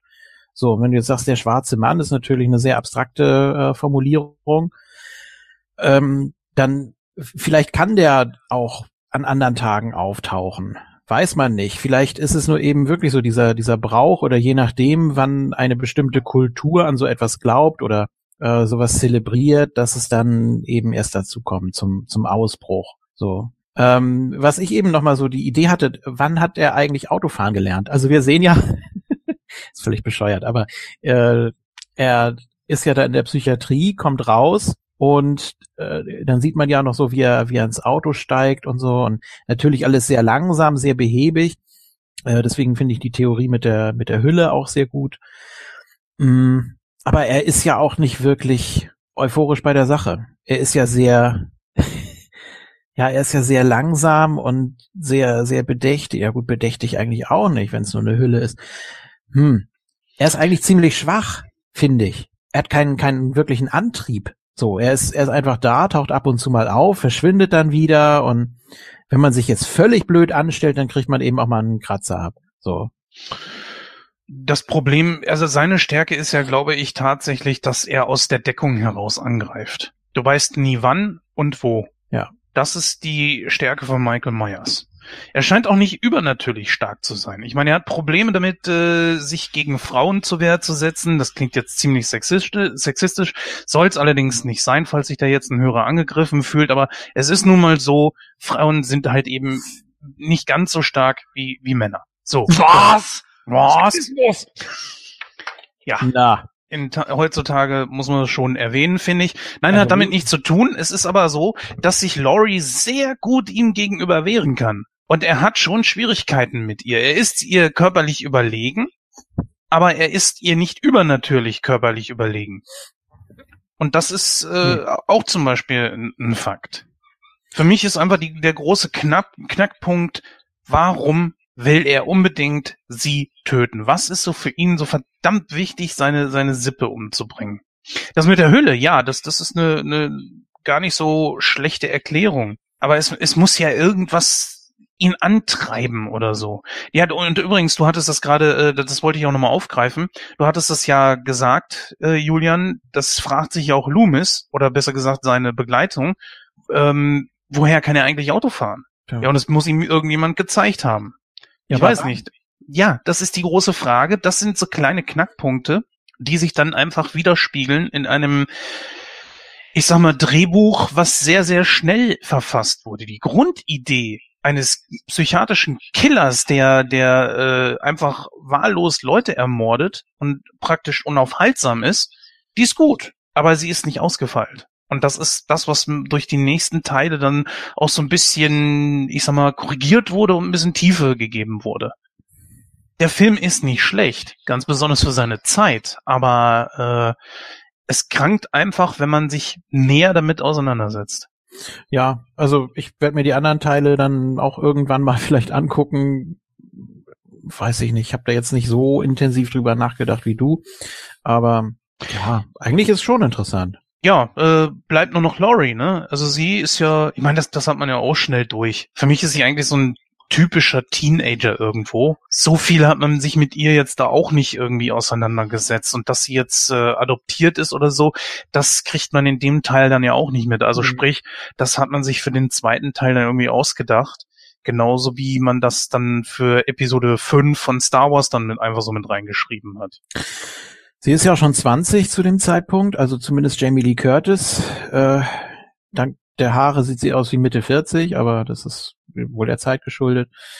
Ähm, merkt Reicht ihr heute zum Vorteil, muss ich dir sagen. Wenn ich den neuen Teil jetzt so angucke, finde ich, hat sie sich mit 60 dann noch echt gut gehalten. Und die Frau hatte echt auch einen guten Buddy, ne? Also wenn die sich manchmal da irgendwo rübergelehnt hat in, im ersten Teil, doch, Hut ab.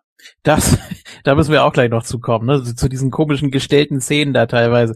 Ähm, nee, sie wirkt schon älter oder als die älteste, finde ich, von ihrer Clique da, ne? Und äh, sie ist ja auch, glaube ich, da in der Schule unterfordert. Also sie hört ja gar nicht zu. Sie sieht ja ständig Michael Myers hinter irgendwelchen Autos stehen und dann weiß sie trotzdem, wenn die Lehrerin was fragt. Ja, ähm, sie ist schon so eine so eine abgeklärte irgendwie, ne? Oder es ist hier und da mal babysitten und och, wie viel wurde bitte in dem Film telefoniert? Es ging in einer Tour das Telefon. Ich dachte, meine Güte, ich also, So, und jetzt stell dir mal vor, die hätten damals schon Handys gehabt. ja, dann noch schlimmer. Pling, pling, die ganze Zeit dann so, oh nee, Ich habe eine WhatsApp-Nachricht gekriegt Ja. von Michael. genau.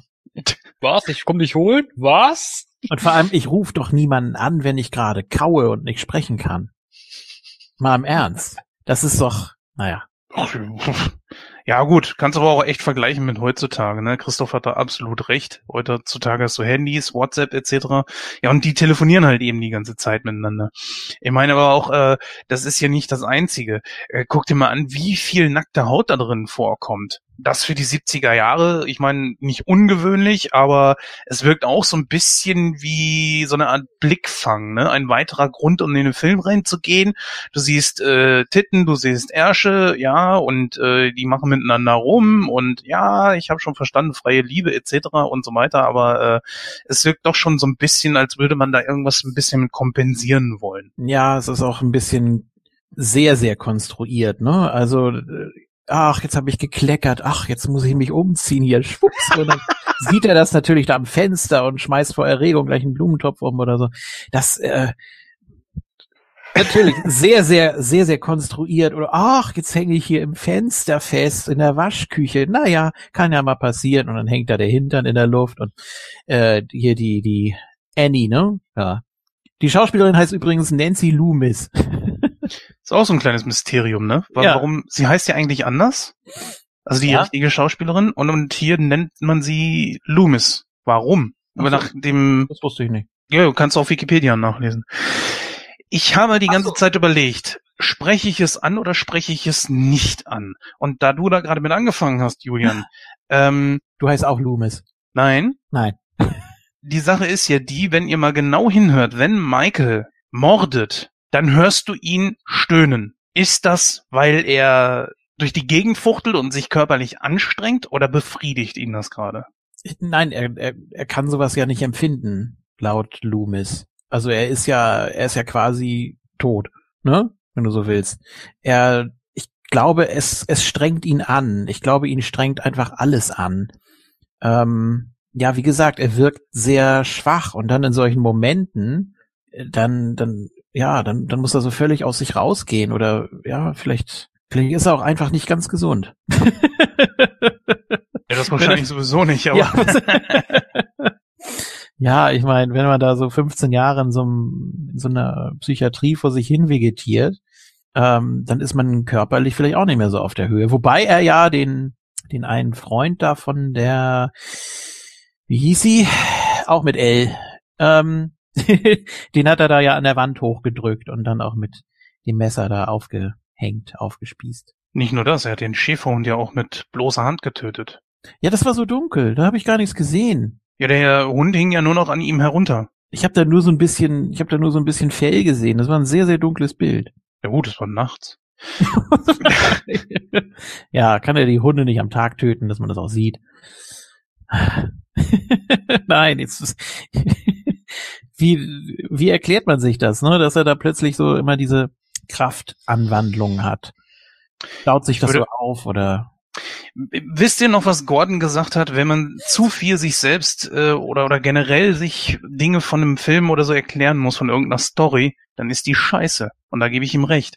Irgendetwas ist nicht richtig mit dieser ganzen Geschichte. Man Ja. hat sich zu wenig mit der ganzen Thematik auseinandergesetzt. Ob es daran lag, dass man zu wenig Zeit hatte, äh, am Budget, das ja wirklich lachhaft war, auch für damalige Verhältnisse schon. Ja. Aber guckt mal, was für großartige Filmreihen wir bekommen haben, wo der erste Film dann nicht wirklich großartig Budget hatte. Rocky ist ja auch zum Beispiel so ein, so ein Ding. Blair Witch Project. Auch, ja. Ne? ja ne?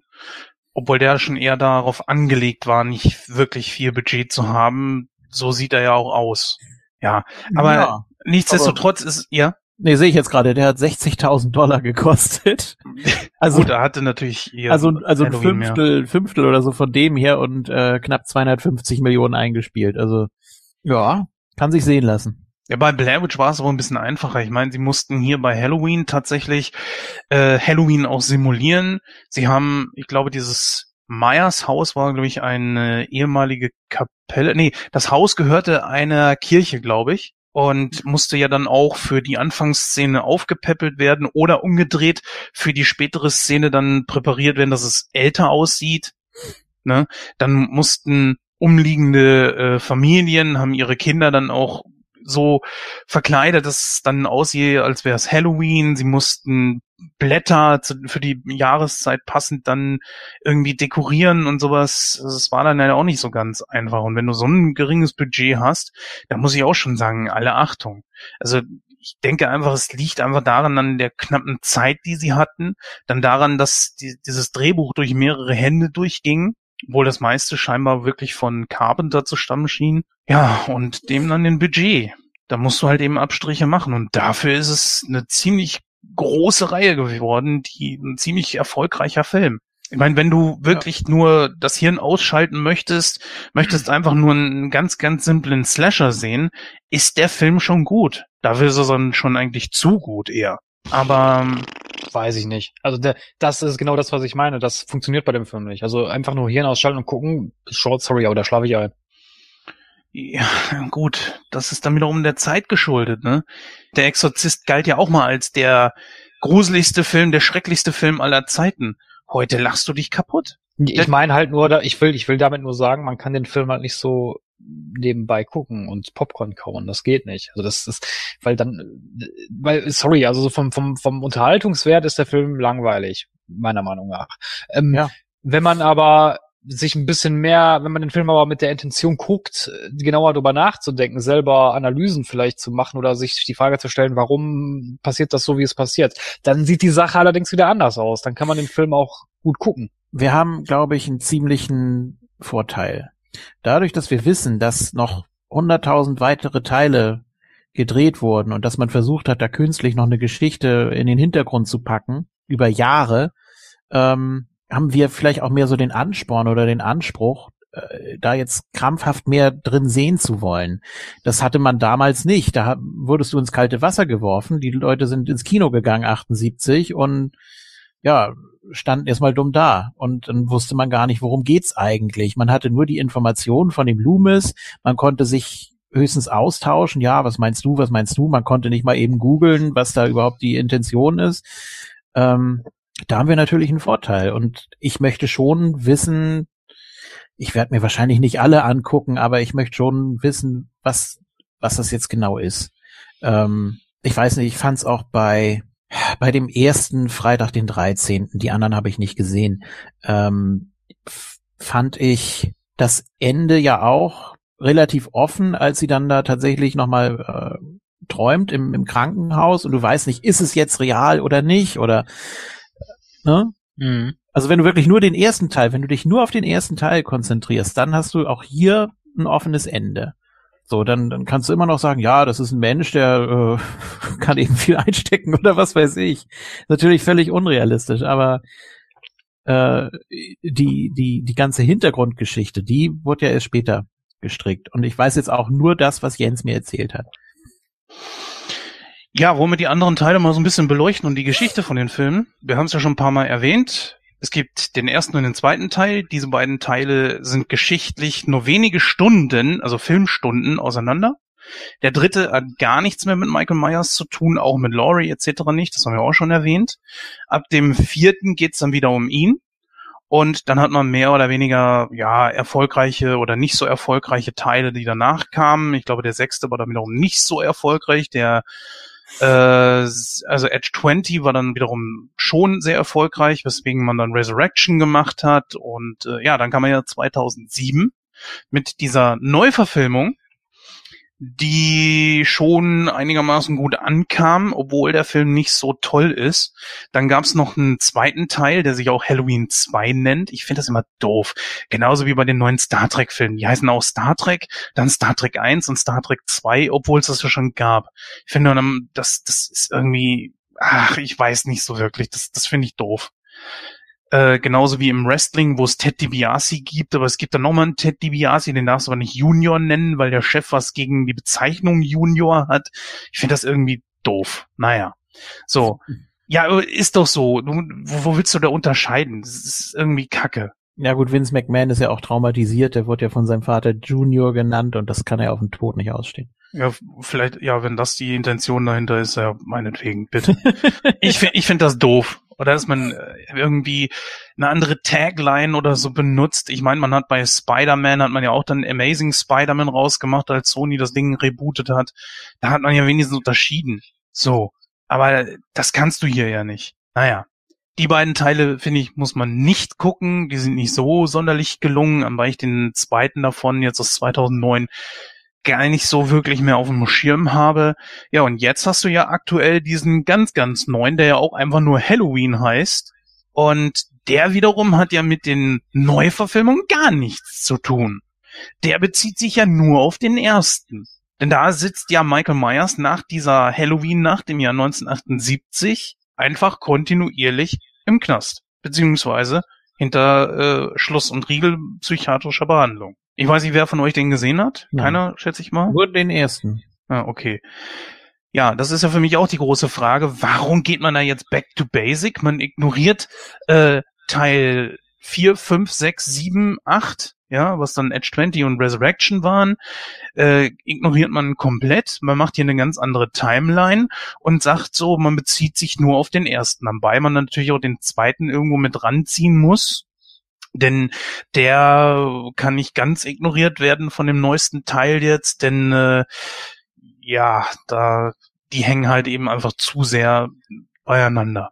Und warum man das jetzt wiederum gemacht hat, kapiere ich nicht. Das finde ich genauso scheiße wie bei Terminator, wo man sagt, man nimmt sich jetzt nur die erfolgreichsten und die anderen ignoriert man einfach. Nur bei Terminator ist es ein bisschen einfacher, weil es da Zeitreisen gibt und dann kann man sich zumindest sagen, ja, das sind alternierende Zeitlinien sozusagen. Aber hier geht das ja zum Beispiel gar nicht. Und da frage ich mich immer, was soll der Quatsch? Aber dieser Teil ist scheiß erfolgreich. Ich glaube, es nach äh, S aus dem letzten Jahr ist das der zweiterfolgreichste Horrorfilm. Glaube ich sogar aller Zeiten. Mhm. Und deswegen wird da jetzt auch schon wieder ein, ein weiterer Teil kommen. Der dann aber auch wiederum die anderen Teile aus den 80ern und 90ern wieder komplett ignoriert. Was ist denn das für ein Riesengeknubbel da? Dann hätte man noch komplett von vorn anfangen können, finde ich. Ich weiß nicht. Naja, nur um es mal erwähnt zu haben. Ja. ja. Das ist ja doch etwas komplizierter als gedacht. Ja, du kannst entweder die ganz normal die Reihe gucken, du guckst sie in eins durch, dann guckst du dir äh, die, die Neuverfilmungen an, die ja so an und für sich die Geschichte einfach neu erzählen und dann kannst du wiederum kom komplett von vorn anfangen. Du guckst dir Halloween von 1978 an, den zweiten kannst du dann glaube ich auch noch mitnehmen und dann kannst du jetzt wieder den ganz neuen angucken, weil der ignoriert die weiteren Teile. Das ist doch scheiße, ist das doch. und dann guckst du die Austin Powers Trilogie, weil du denkst, Mike Myers ist Michael Myers, ist nur sein alter Ego und dann bist du völlig enttäuscht, dass das gar nicht in dieselbe Richtung. Weißt du, weißt du, was ich immer witzig finde bei diesen es gibt ja viele Sachen, die in dem Film hinein äh, äh, interpretiert wurden. Ne? So, so, Sozialkritik, äh, die Darstellung von Michael Myers und schieß mich. Es gibt ja da Dutzende von Interpretationsansätzen, wo ich mich immer die Frage stelle, ich meine, der, ähm, äh, wie ist er noch? Der John Carpenter, der lebt ja noch. Warum mhm. fragt man ihn nicht einfach, was haben sie denn mit dem Film eigentlich aussagen wollen? Wäre das nicht viel einfacher? Weiß ich nicht. Also das Einzige, was ist, ist, dass er sich äh, dahingehend mal geäußert hat, das weiß ich, dass er sich komplett von den anderen Filmen distanziert hat. Also er will ja mit dem dritten, vierten, fünften etc. alles nichts mehr zu tun haben. Ah, okay. Was anderes wüsste ich jetzt von ihm nicht. Ja, aber ich finde es aber immer witzig, wenn man halt, wenn man halt versucht, sich irgendwie Sachen zurechtzustellen, warum fragt man den Autor oder denjenigen, der es erfunden hat, nicht einfach? Warum fragt, ich meine, klar, wenn er tot ist, geht's natürlich nicht mehr, aber wenn derjenige noch lebt, warum fragt man den nicht einfach mal? Was wollen Sie denn damit aussagen? Ich meine, es gibt natürlich so Leute, die halt einen intellektuellen Anspruch haben, die sagen dann meistens immer so, ja, äh, das muss sich der Zuschauer schon selber bilden. Aber eigentlich ist es schwachsinnig. Ich meine, wenn ich ein Buch schreibe oder ich schreibe ein Skript oder sonst irgendwas, denke ich mir ja was dabei. Oder ich hm, denke, wie, ich überlege mir ja im Vorfeld, warum meine Figuren so sind, wie sie sind. Finde ich dann ein bisschen einfacher, wenn man denjenigen halt fragt. Oder ich, also ich zumindest, ich hätte den Anspruch als Autor an mich, wenn ich wenn ich ein Buch schreibe oder ich mache einen Film oder so und Leute missinterpretieren den, dann wäre ich persönlich, ich würde mich persönlich intellektuell beleidigt fühlen. Ja, weil gut. die Leute meinen, weil die Leute meinen Film nicht verstehen. Also ich, ich kenne jetzt keine Aussagen von ihm, deswegen würde ich da jetzt nicht zu sehr ins Detail gehen, aber ich gebe dir da absolut recht, man hätte ihm auch mal fragen können.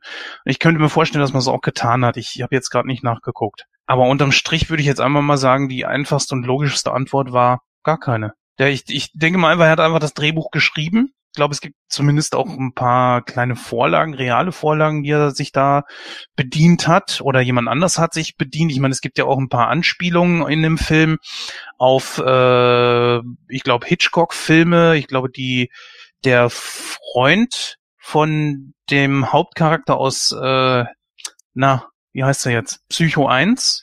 Der ist hier, findet ist hier wieder mit eingebaut. Ich glaube, einer der Polizisten heißt so. Und äh, der ähm, Jeffrey hier aus äh, Das Fenster zum Hof, der Name ist da auch irgendwo mit eingebaut in Halloween. Das ist das Einzige, was man so an Referenzen da drin findet. Aber ansonsten wüsste ich es wirklich nicht. Da kann ich dir leider nicht äh, helfen. Müsste man mal noch gucken. Das könnte man dann nur in jetzt äh, Episode 114 dann mal aufgreifen, vielleicht mal nach recherchieren. Kann ich ja gerne machen, aber das kriegen wir jetzt in der Sendung nicht mehr unter. Ja gut, wie gesagt, vielleicht hat er sich auch nicht dazu geäußert, kann natürlich auch sein, aber wäre für mich immer so die logischste, äh, die logischste Sache erstmal. Also wenn ich es wirklich gar nicht verstehe oder mir, oder es so viele Theorien gibt, die da aufgegriffen werden, was ja, denke ich, nicht so die Intention von demjenigen war, der es äh, halt gemacht hat. Kann ich mir nicht vorstellen. Naja, gut, egal, andere Geschichte. gut, wollt ihr noch irgendwas anmerken zu dem Film? Nö, meinetwegen können wir gerne zum Fazit kommen. Gut, ähm, wir fangen mit dem an, Mann an, der nie ein Ende findet. Julian, dein, deine Meinung. Ja, also begeistert war ich nicht. Ich glaube, das hat man auch so größtenteils rausgehört. Ähm, ich fand es ganz witzig, dass ich jetzt plötzlich einige Anspielungen in Scream besser verstanden habe. Wie gesagt, die ganzen Kulissen und auch teilweise Namen und äh, ja, war schon, war schon ganz witzig. Also das war schon so ein Aha-Erlebnis. Ansonsten, ja, quasi keine Story, keine wirklich guten Charaktere. Ähm, lebt teilweise von der Atmosphäre, wobei die auch nicht wirklich dazu beiträgt, dass irgendwie mal Spannung aufkommt. Ähm, ja, die einzelnen Szenen sind auch nicht wirklich gut, wenn ich daran denke, dass der ähm, eine, den er da äh, an der Wand hochzieht und dann einmal aufpiekt, ja, dass der dann noch atmet und das dann, ja, du siehst auch kein Blut irgendwie. Ich glaube nur in der Eröffnungsszene mal kurz. Das ist schon ziemlich unrealistisch. Oder ist eben Kunstgriff, den ich nicht verstehe. Kann natürlich auch sein. Will ich dem Film ja gar nicht absprechen. Ähm, ja, fand ich schade. Habe jetzt so rückblickend auch höhere Erwartungen gehabt irgendwie dafür, dass das so ein Kultfilm sein soll. Aber Kultfilm ist ja auch immer die Ausrede, wenn ein Film nicht so wirklich gut ist. Ja, den muss man aber trotzdem gesehen haben. Und ich weiß nicht, was mir jetzt gefehlt hätte, wenn ich ihn nicht gesehen hätte. Ähm, puh. Die Synchro fand ich natürlich ganz nett. Da waren ja auch so ein paar bekannte Namen dabei. Ähm, ähm, ich meinte, Engelbert von Nordhausen rausgehört zu haben, als ganz jung. Ich nicht. Steht auch nicht in der Liste. Also äh, es gibt ja scheinbar noch eine neue Fassung mit neuen Szenen. Da sind schon etwas äh, jüngere Sprecher dabei. Aber ja gut, mir natürlich äh, als Hey Dad-Fan Dagmar Heller aufgefallen und natürlich auch äh, Gernot Duda. Mittlerweile auch beide verstorben. Ähm, ja, dann als als äh, Tommy Christa Häusler, also Red von den Fraggles ähm, und noch einige andere. Also äh, das war auch so die, ja einfach so so die Mädchenstimme der 80er, ne? Also so klang immer so ein bisschen Etepetete. Also da war ich schon so ein bisschen geschockt, als ich die hier bei, bei, bei Tommy gehört habe. Ähm, ja, ansonsten, es wird pausenlos telefoniert, es ist viel konstruiert auch. Äh, der Film nimmt nicht so richtig Fahrt auf. Ähm, Tommy, mach doch mal die Tür auf, schnell, schnell, da ist jemand hinter mir her. Und ja, was ist denn? Ach komm, ich lass mir noch zwei Minuten Zeit, geh noch mal aufs Klo, hol mir noch mal eine Milch und ach, ja, Laurie, das, äh, ja, war nett, dich gekannt zu haben, so ungefähr. Äh, das, ja, es, es, sind ja schon Klischees, bevor es Klischees überhaupt gab und von daher ähm, hier und da so ein paar Fremdschämen oder auch unfreiwillig komische Szenen. Boah, aber wirklich gut finde ich den nicht. Äh, ich nehme das Geburtsjahr von äh, Jamie Lee Curtis 58. Aha, okay. so, und jetzt machen wir mal was ganz Verrücktes. Bevor der Jens sein Fazit abgibt, gebe ich nämlich jetzt mein Fazit ab. oh mein Gott! So. Außerhalb der Reihe bist du bekloppt. Ja. So, ähm, ja, was soll ich sagen? Also, wie gesagt, ich, ich habe halt das Problem, ich habe den Film als Teenager, beziehungsweise, ja doch, Teenager, als Teenager nicht gesehen. Deswegen habe ich halt nicht so den Nostalgie-Bezug äh, zu dem Film. Ähm, wie gesagt, ich habe den Film das erste Mal 2005, ich meine, es war 2005, habe ich ihn das erste Mal gesehen und ich fand den grottenlangweilig. Ich habe ihn mir jetzt ähm, weiß ich nicht, vor, ich glaube vor zwei Jahren habe ich ihn noch, mir noch mal angeguckt, fand den immer noch grottenlangweilig, habe aber allerdings schon so ein bisschen mehr auf andere Sachen geachtet. Also ich mag eigentlich so so die die ähm, die Kulisse finde ich eigentlich ganz okay, auch das äh, das Schattenspiel oder die, die überhaupt so, so, so die Inszenierung von einzigen, von einzelnen Elementen fand ich ganz gut. Zum Beispiel, dass man am Anfang direkt so diese Kürbislaterne sieht und so Kram, damit man halt, äh, naja, man weiß halt schon genau, worum es eigentlich geht. Das fand ich eigentlich ganz, das fand ich ganz nett gemacht. Ähm, ich habe vorhin bei der Einleitung übrigens Quatsch erzählt. Der Film ist nämlich mittlerweile neu geprüft und ab 16 freigegeben, nicht mehr ab 18. Äh, das aber nur am Rande. Wobei ich mich immer noch frage, wie man damals 18 geben konnte. Also, ja, aber gut. Ich meine, der He-Man-Cartoon war ja früher sogar ab 12. So. ähm, ja, weiß ich nicht. Also früher, wenn man da so manche Sachen so zurücktickt, denkt man nur so, äh, what? Ja, also wie gesagt, also die Schauspieler, ja, die sind ist halt so typisch horrormäßig, ne? Also man, man ich meine, einige Protagonisten haben schon so ein bisschen Tiefe, das will ich jetzt nicht sagen, aber letzten Endes fieberst du da aber auch mit keinem mit. Also es ist einfach so, bäh, die sind halt da. Ja. Äh, Michael Myers, äh, ich meine, die Inszenierung, wie der Charakter dargestellt wurde, also dass man halt nicht viel, dass er nicht spricht, dass man ihn halt nur von hinten sieht teilweise, finde ich eigentlich, eigentlich finde ich das gut gemacht, weil was ist halt gruseliger natürlich, oder was ist gruselig natürlich immer das, was man nicht sieht oder was man nicht erfassen kann. Mhm. Also das, das war schon okay von der, von der Inszenierung her. Aber trotzdem sind da so viele Kanten, die ja, mich stören. Auch auf was du vorhin angesprochen hast, Julia, die Synchro, die so total lustlos irgendwie ist. Das, pff, ja, du bist jetzt tot. Ah, ah okay. Äh, äh, vielleicht als Ergänzung dazu noch die Geräusche, die teilweise einfach nicht da sind. Wenn jetzt einer eine Autotür zuschlägt oder Telefon auflegt oder auch Schritte, die hörst du teilweise nicht. Ich weiß nicht, ob das an der schlechten deutschen Tonspur liegt oder was, was da los ist. Das kann natürlich sein. Ich weiß auch nicht, vielleicht war es auch so ein Stilelement. Hm. Kann ich mir aber nicht vorstellen. Ich meine, kann natürlich sein, aber ich kann es mir nicht vorstellen. Äh, das war, da habe ich jetzt keine Info zu. Ähm, aber ja, ja, was soll ich sagen? Ja gut, der Soundtrack ist natürlich einprägsam, den kennt man ja auch. Der war auch ganz nett. Aber ansonsten, ich weiß nicht, das ist nicht so ein Film, den, wo ich mir denke, so, ja, den muss ich mir jetzt jedes Jahr zu Halloween geben. Also überhaupt nicht. Da habe ich ganz andere Sachen, die ich gerne zu Halloween mal wieder gucke. Aber bestimmt nicht, bestimmt nicht hier der Film. Also es tut mir leid, es ist, es ist nun mal so. Also ich bin da auch, ich weiß nicht, was ich dem Film geben soll. Also ich, das ist natürlich jetzt nur meine persönliche Meinung. Die muss ja nicht mit Kritikern oder so oder mit anderen Fans oder Fans der Reihe übereinstimmen. Das ist ja auch okay.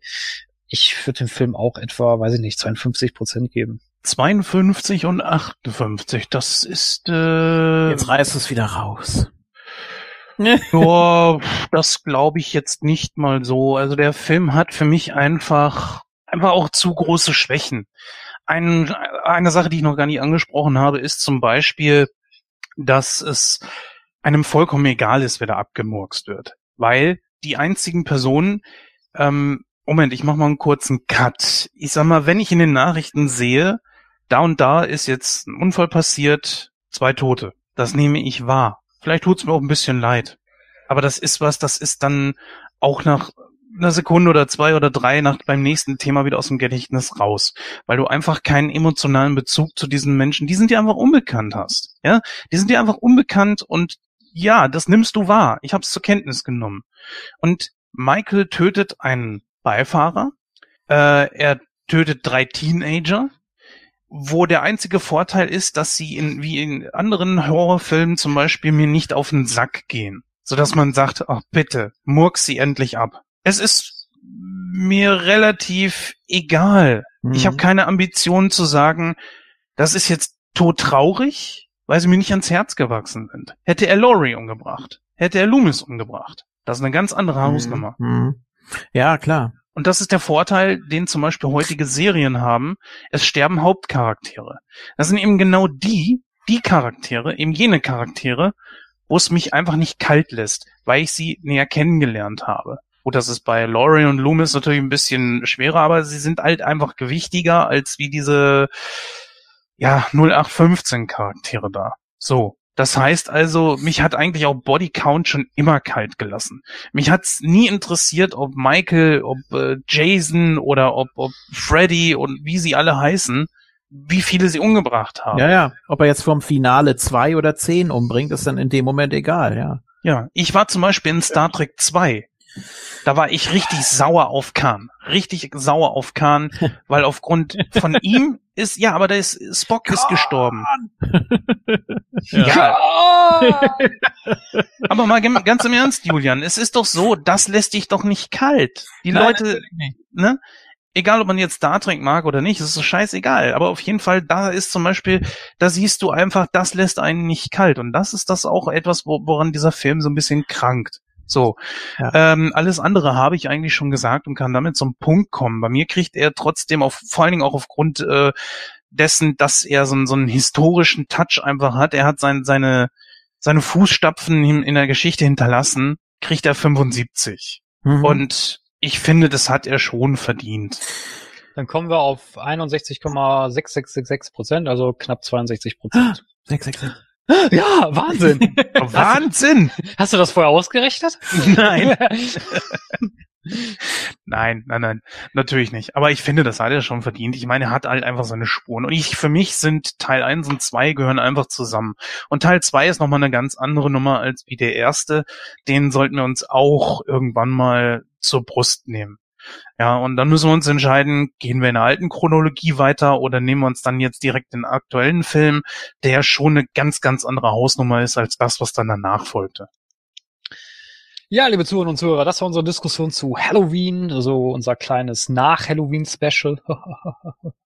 Ja. wenn ihr noch irgendwelche Anmerkungen zu dem Film habt oder wenn ihr sagt, ja, das und das habt ihr aber vergessen oder äh, wir sind ja auch nur Menschen, vielleicht haben wir auch irgendwo, irgendwo Blödsinn erzählt, das kann natürlich auch sein, davon sprechen wir uns natürlich nicht frei. Ähm, dann könnt ihr das gerne ähm, schreiben, schreibt uns einfach eine, einen Kommentar in, was weiß ich, auf Facebook oder auf unsere äh, Internetseite www.nightcrow.de oder schreibt uns eine E-Mail an info at nightcrow.de, denn für konstruktive Kritik sind wir natürlich immer zu haben und auch offen. Ja, bleibt eigentlich an dieser Stelle nur noch die Verabschiedung und da hören wir uns dann gleich. Das war die 113. Ausgabe von Nightcrow. Ähm, ja, ich bedanke mich natürlich wie immer bei Jens und Julian für die für den interessanten Talk heute. Ich waren auch jetzt viele Sachen dabei, die ich über den Film auch nicht wusste. Das war ist halt immer interessant, wenn man sich da äh, gegenseitig ergänzt. Und ja, dann hören wir uns wieder in der 114. Ausgabe. Ähm, ich weiß jetzt nicht, was das Thema da ist, ob ich jetzt überhaupt dabei bin. Das weiß ich jetzt so spontan nicht. Doch, beides steht schon fest. Also du hast Echt? eine Teilnahme, ja klar, sicher, wir machen noch äh, Episode 3 von Star Wars. Ah, richtig, genau. Ja, da freue ich mich schon drauf. Großartig. Das ist nämlich mhm. einer meiner Lieblingsfilme aus der Reihe. Ja, gut, dann hören wir uns da wieder, liebe Zuhörerinnen und Zuhörer. Und an dieser Stelle wünsche ich einen guten Tag, einen guten Abend oder eine gute Nacht, je nachdem, wann ihr diesen Podcast hört. Und dann bis dahin. Ja, ich sag auch mal Tschüss, bis dann. Das hat echt Spaß gemacht. Äh, weil man halt eben auch die, wie äh, Julian das schon gesagt hatte, ne, äh, wir haben einfach den Vorteil, dass wir jetzt schon auf eine ganz, ganz große Reihe von Filmen gucken können und damit der ganzen Geschichte doch ein bisschen, zumindest von uns aus, Tiefe verleihen konnten, unserer Gesprächsrunde hier Tiefe verleihen konnten. Ja, ohne hätte das doch ein bisschen anders ausgesehen. Naja. Ja, dann sag ich mal, bis in ungefähr 14 bis 20 Tagen. Macht's gut. Ja, ich fand es auch sehr interessant. Äh, hätte ich am Anfang gar nicht gedacht. Ich fand das alles, äh, dass das ganze Thema, wie gesagt, ziemlich platt und eindimensional, aber was wir dann da doch jetzt rausgeholt haben, ähm, ja, hat Spaß gemacht. Und so kann es dann eben auch mal gehen, ne? Also wenn man am Anfang gar keine Lust hat irgendwie auf einen Film, dann denke ich jetzt immer, ach, bei Nightcrow, da werden wir das so schön ausschlachten und da wird noch einiges bei rumkommen. Und das finde ich immer sehr gut. Das ist ein äh, Gütesiegel, was wir uns, glaube ich, verpassen können. Ähm, ja, bis zum nächsten Mal oder auch bei Moon Talk steht ja auch wieder einiges an. Und äh, ja, Dankeschön und tschüss. Und out.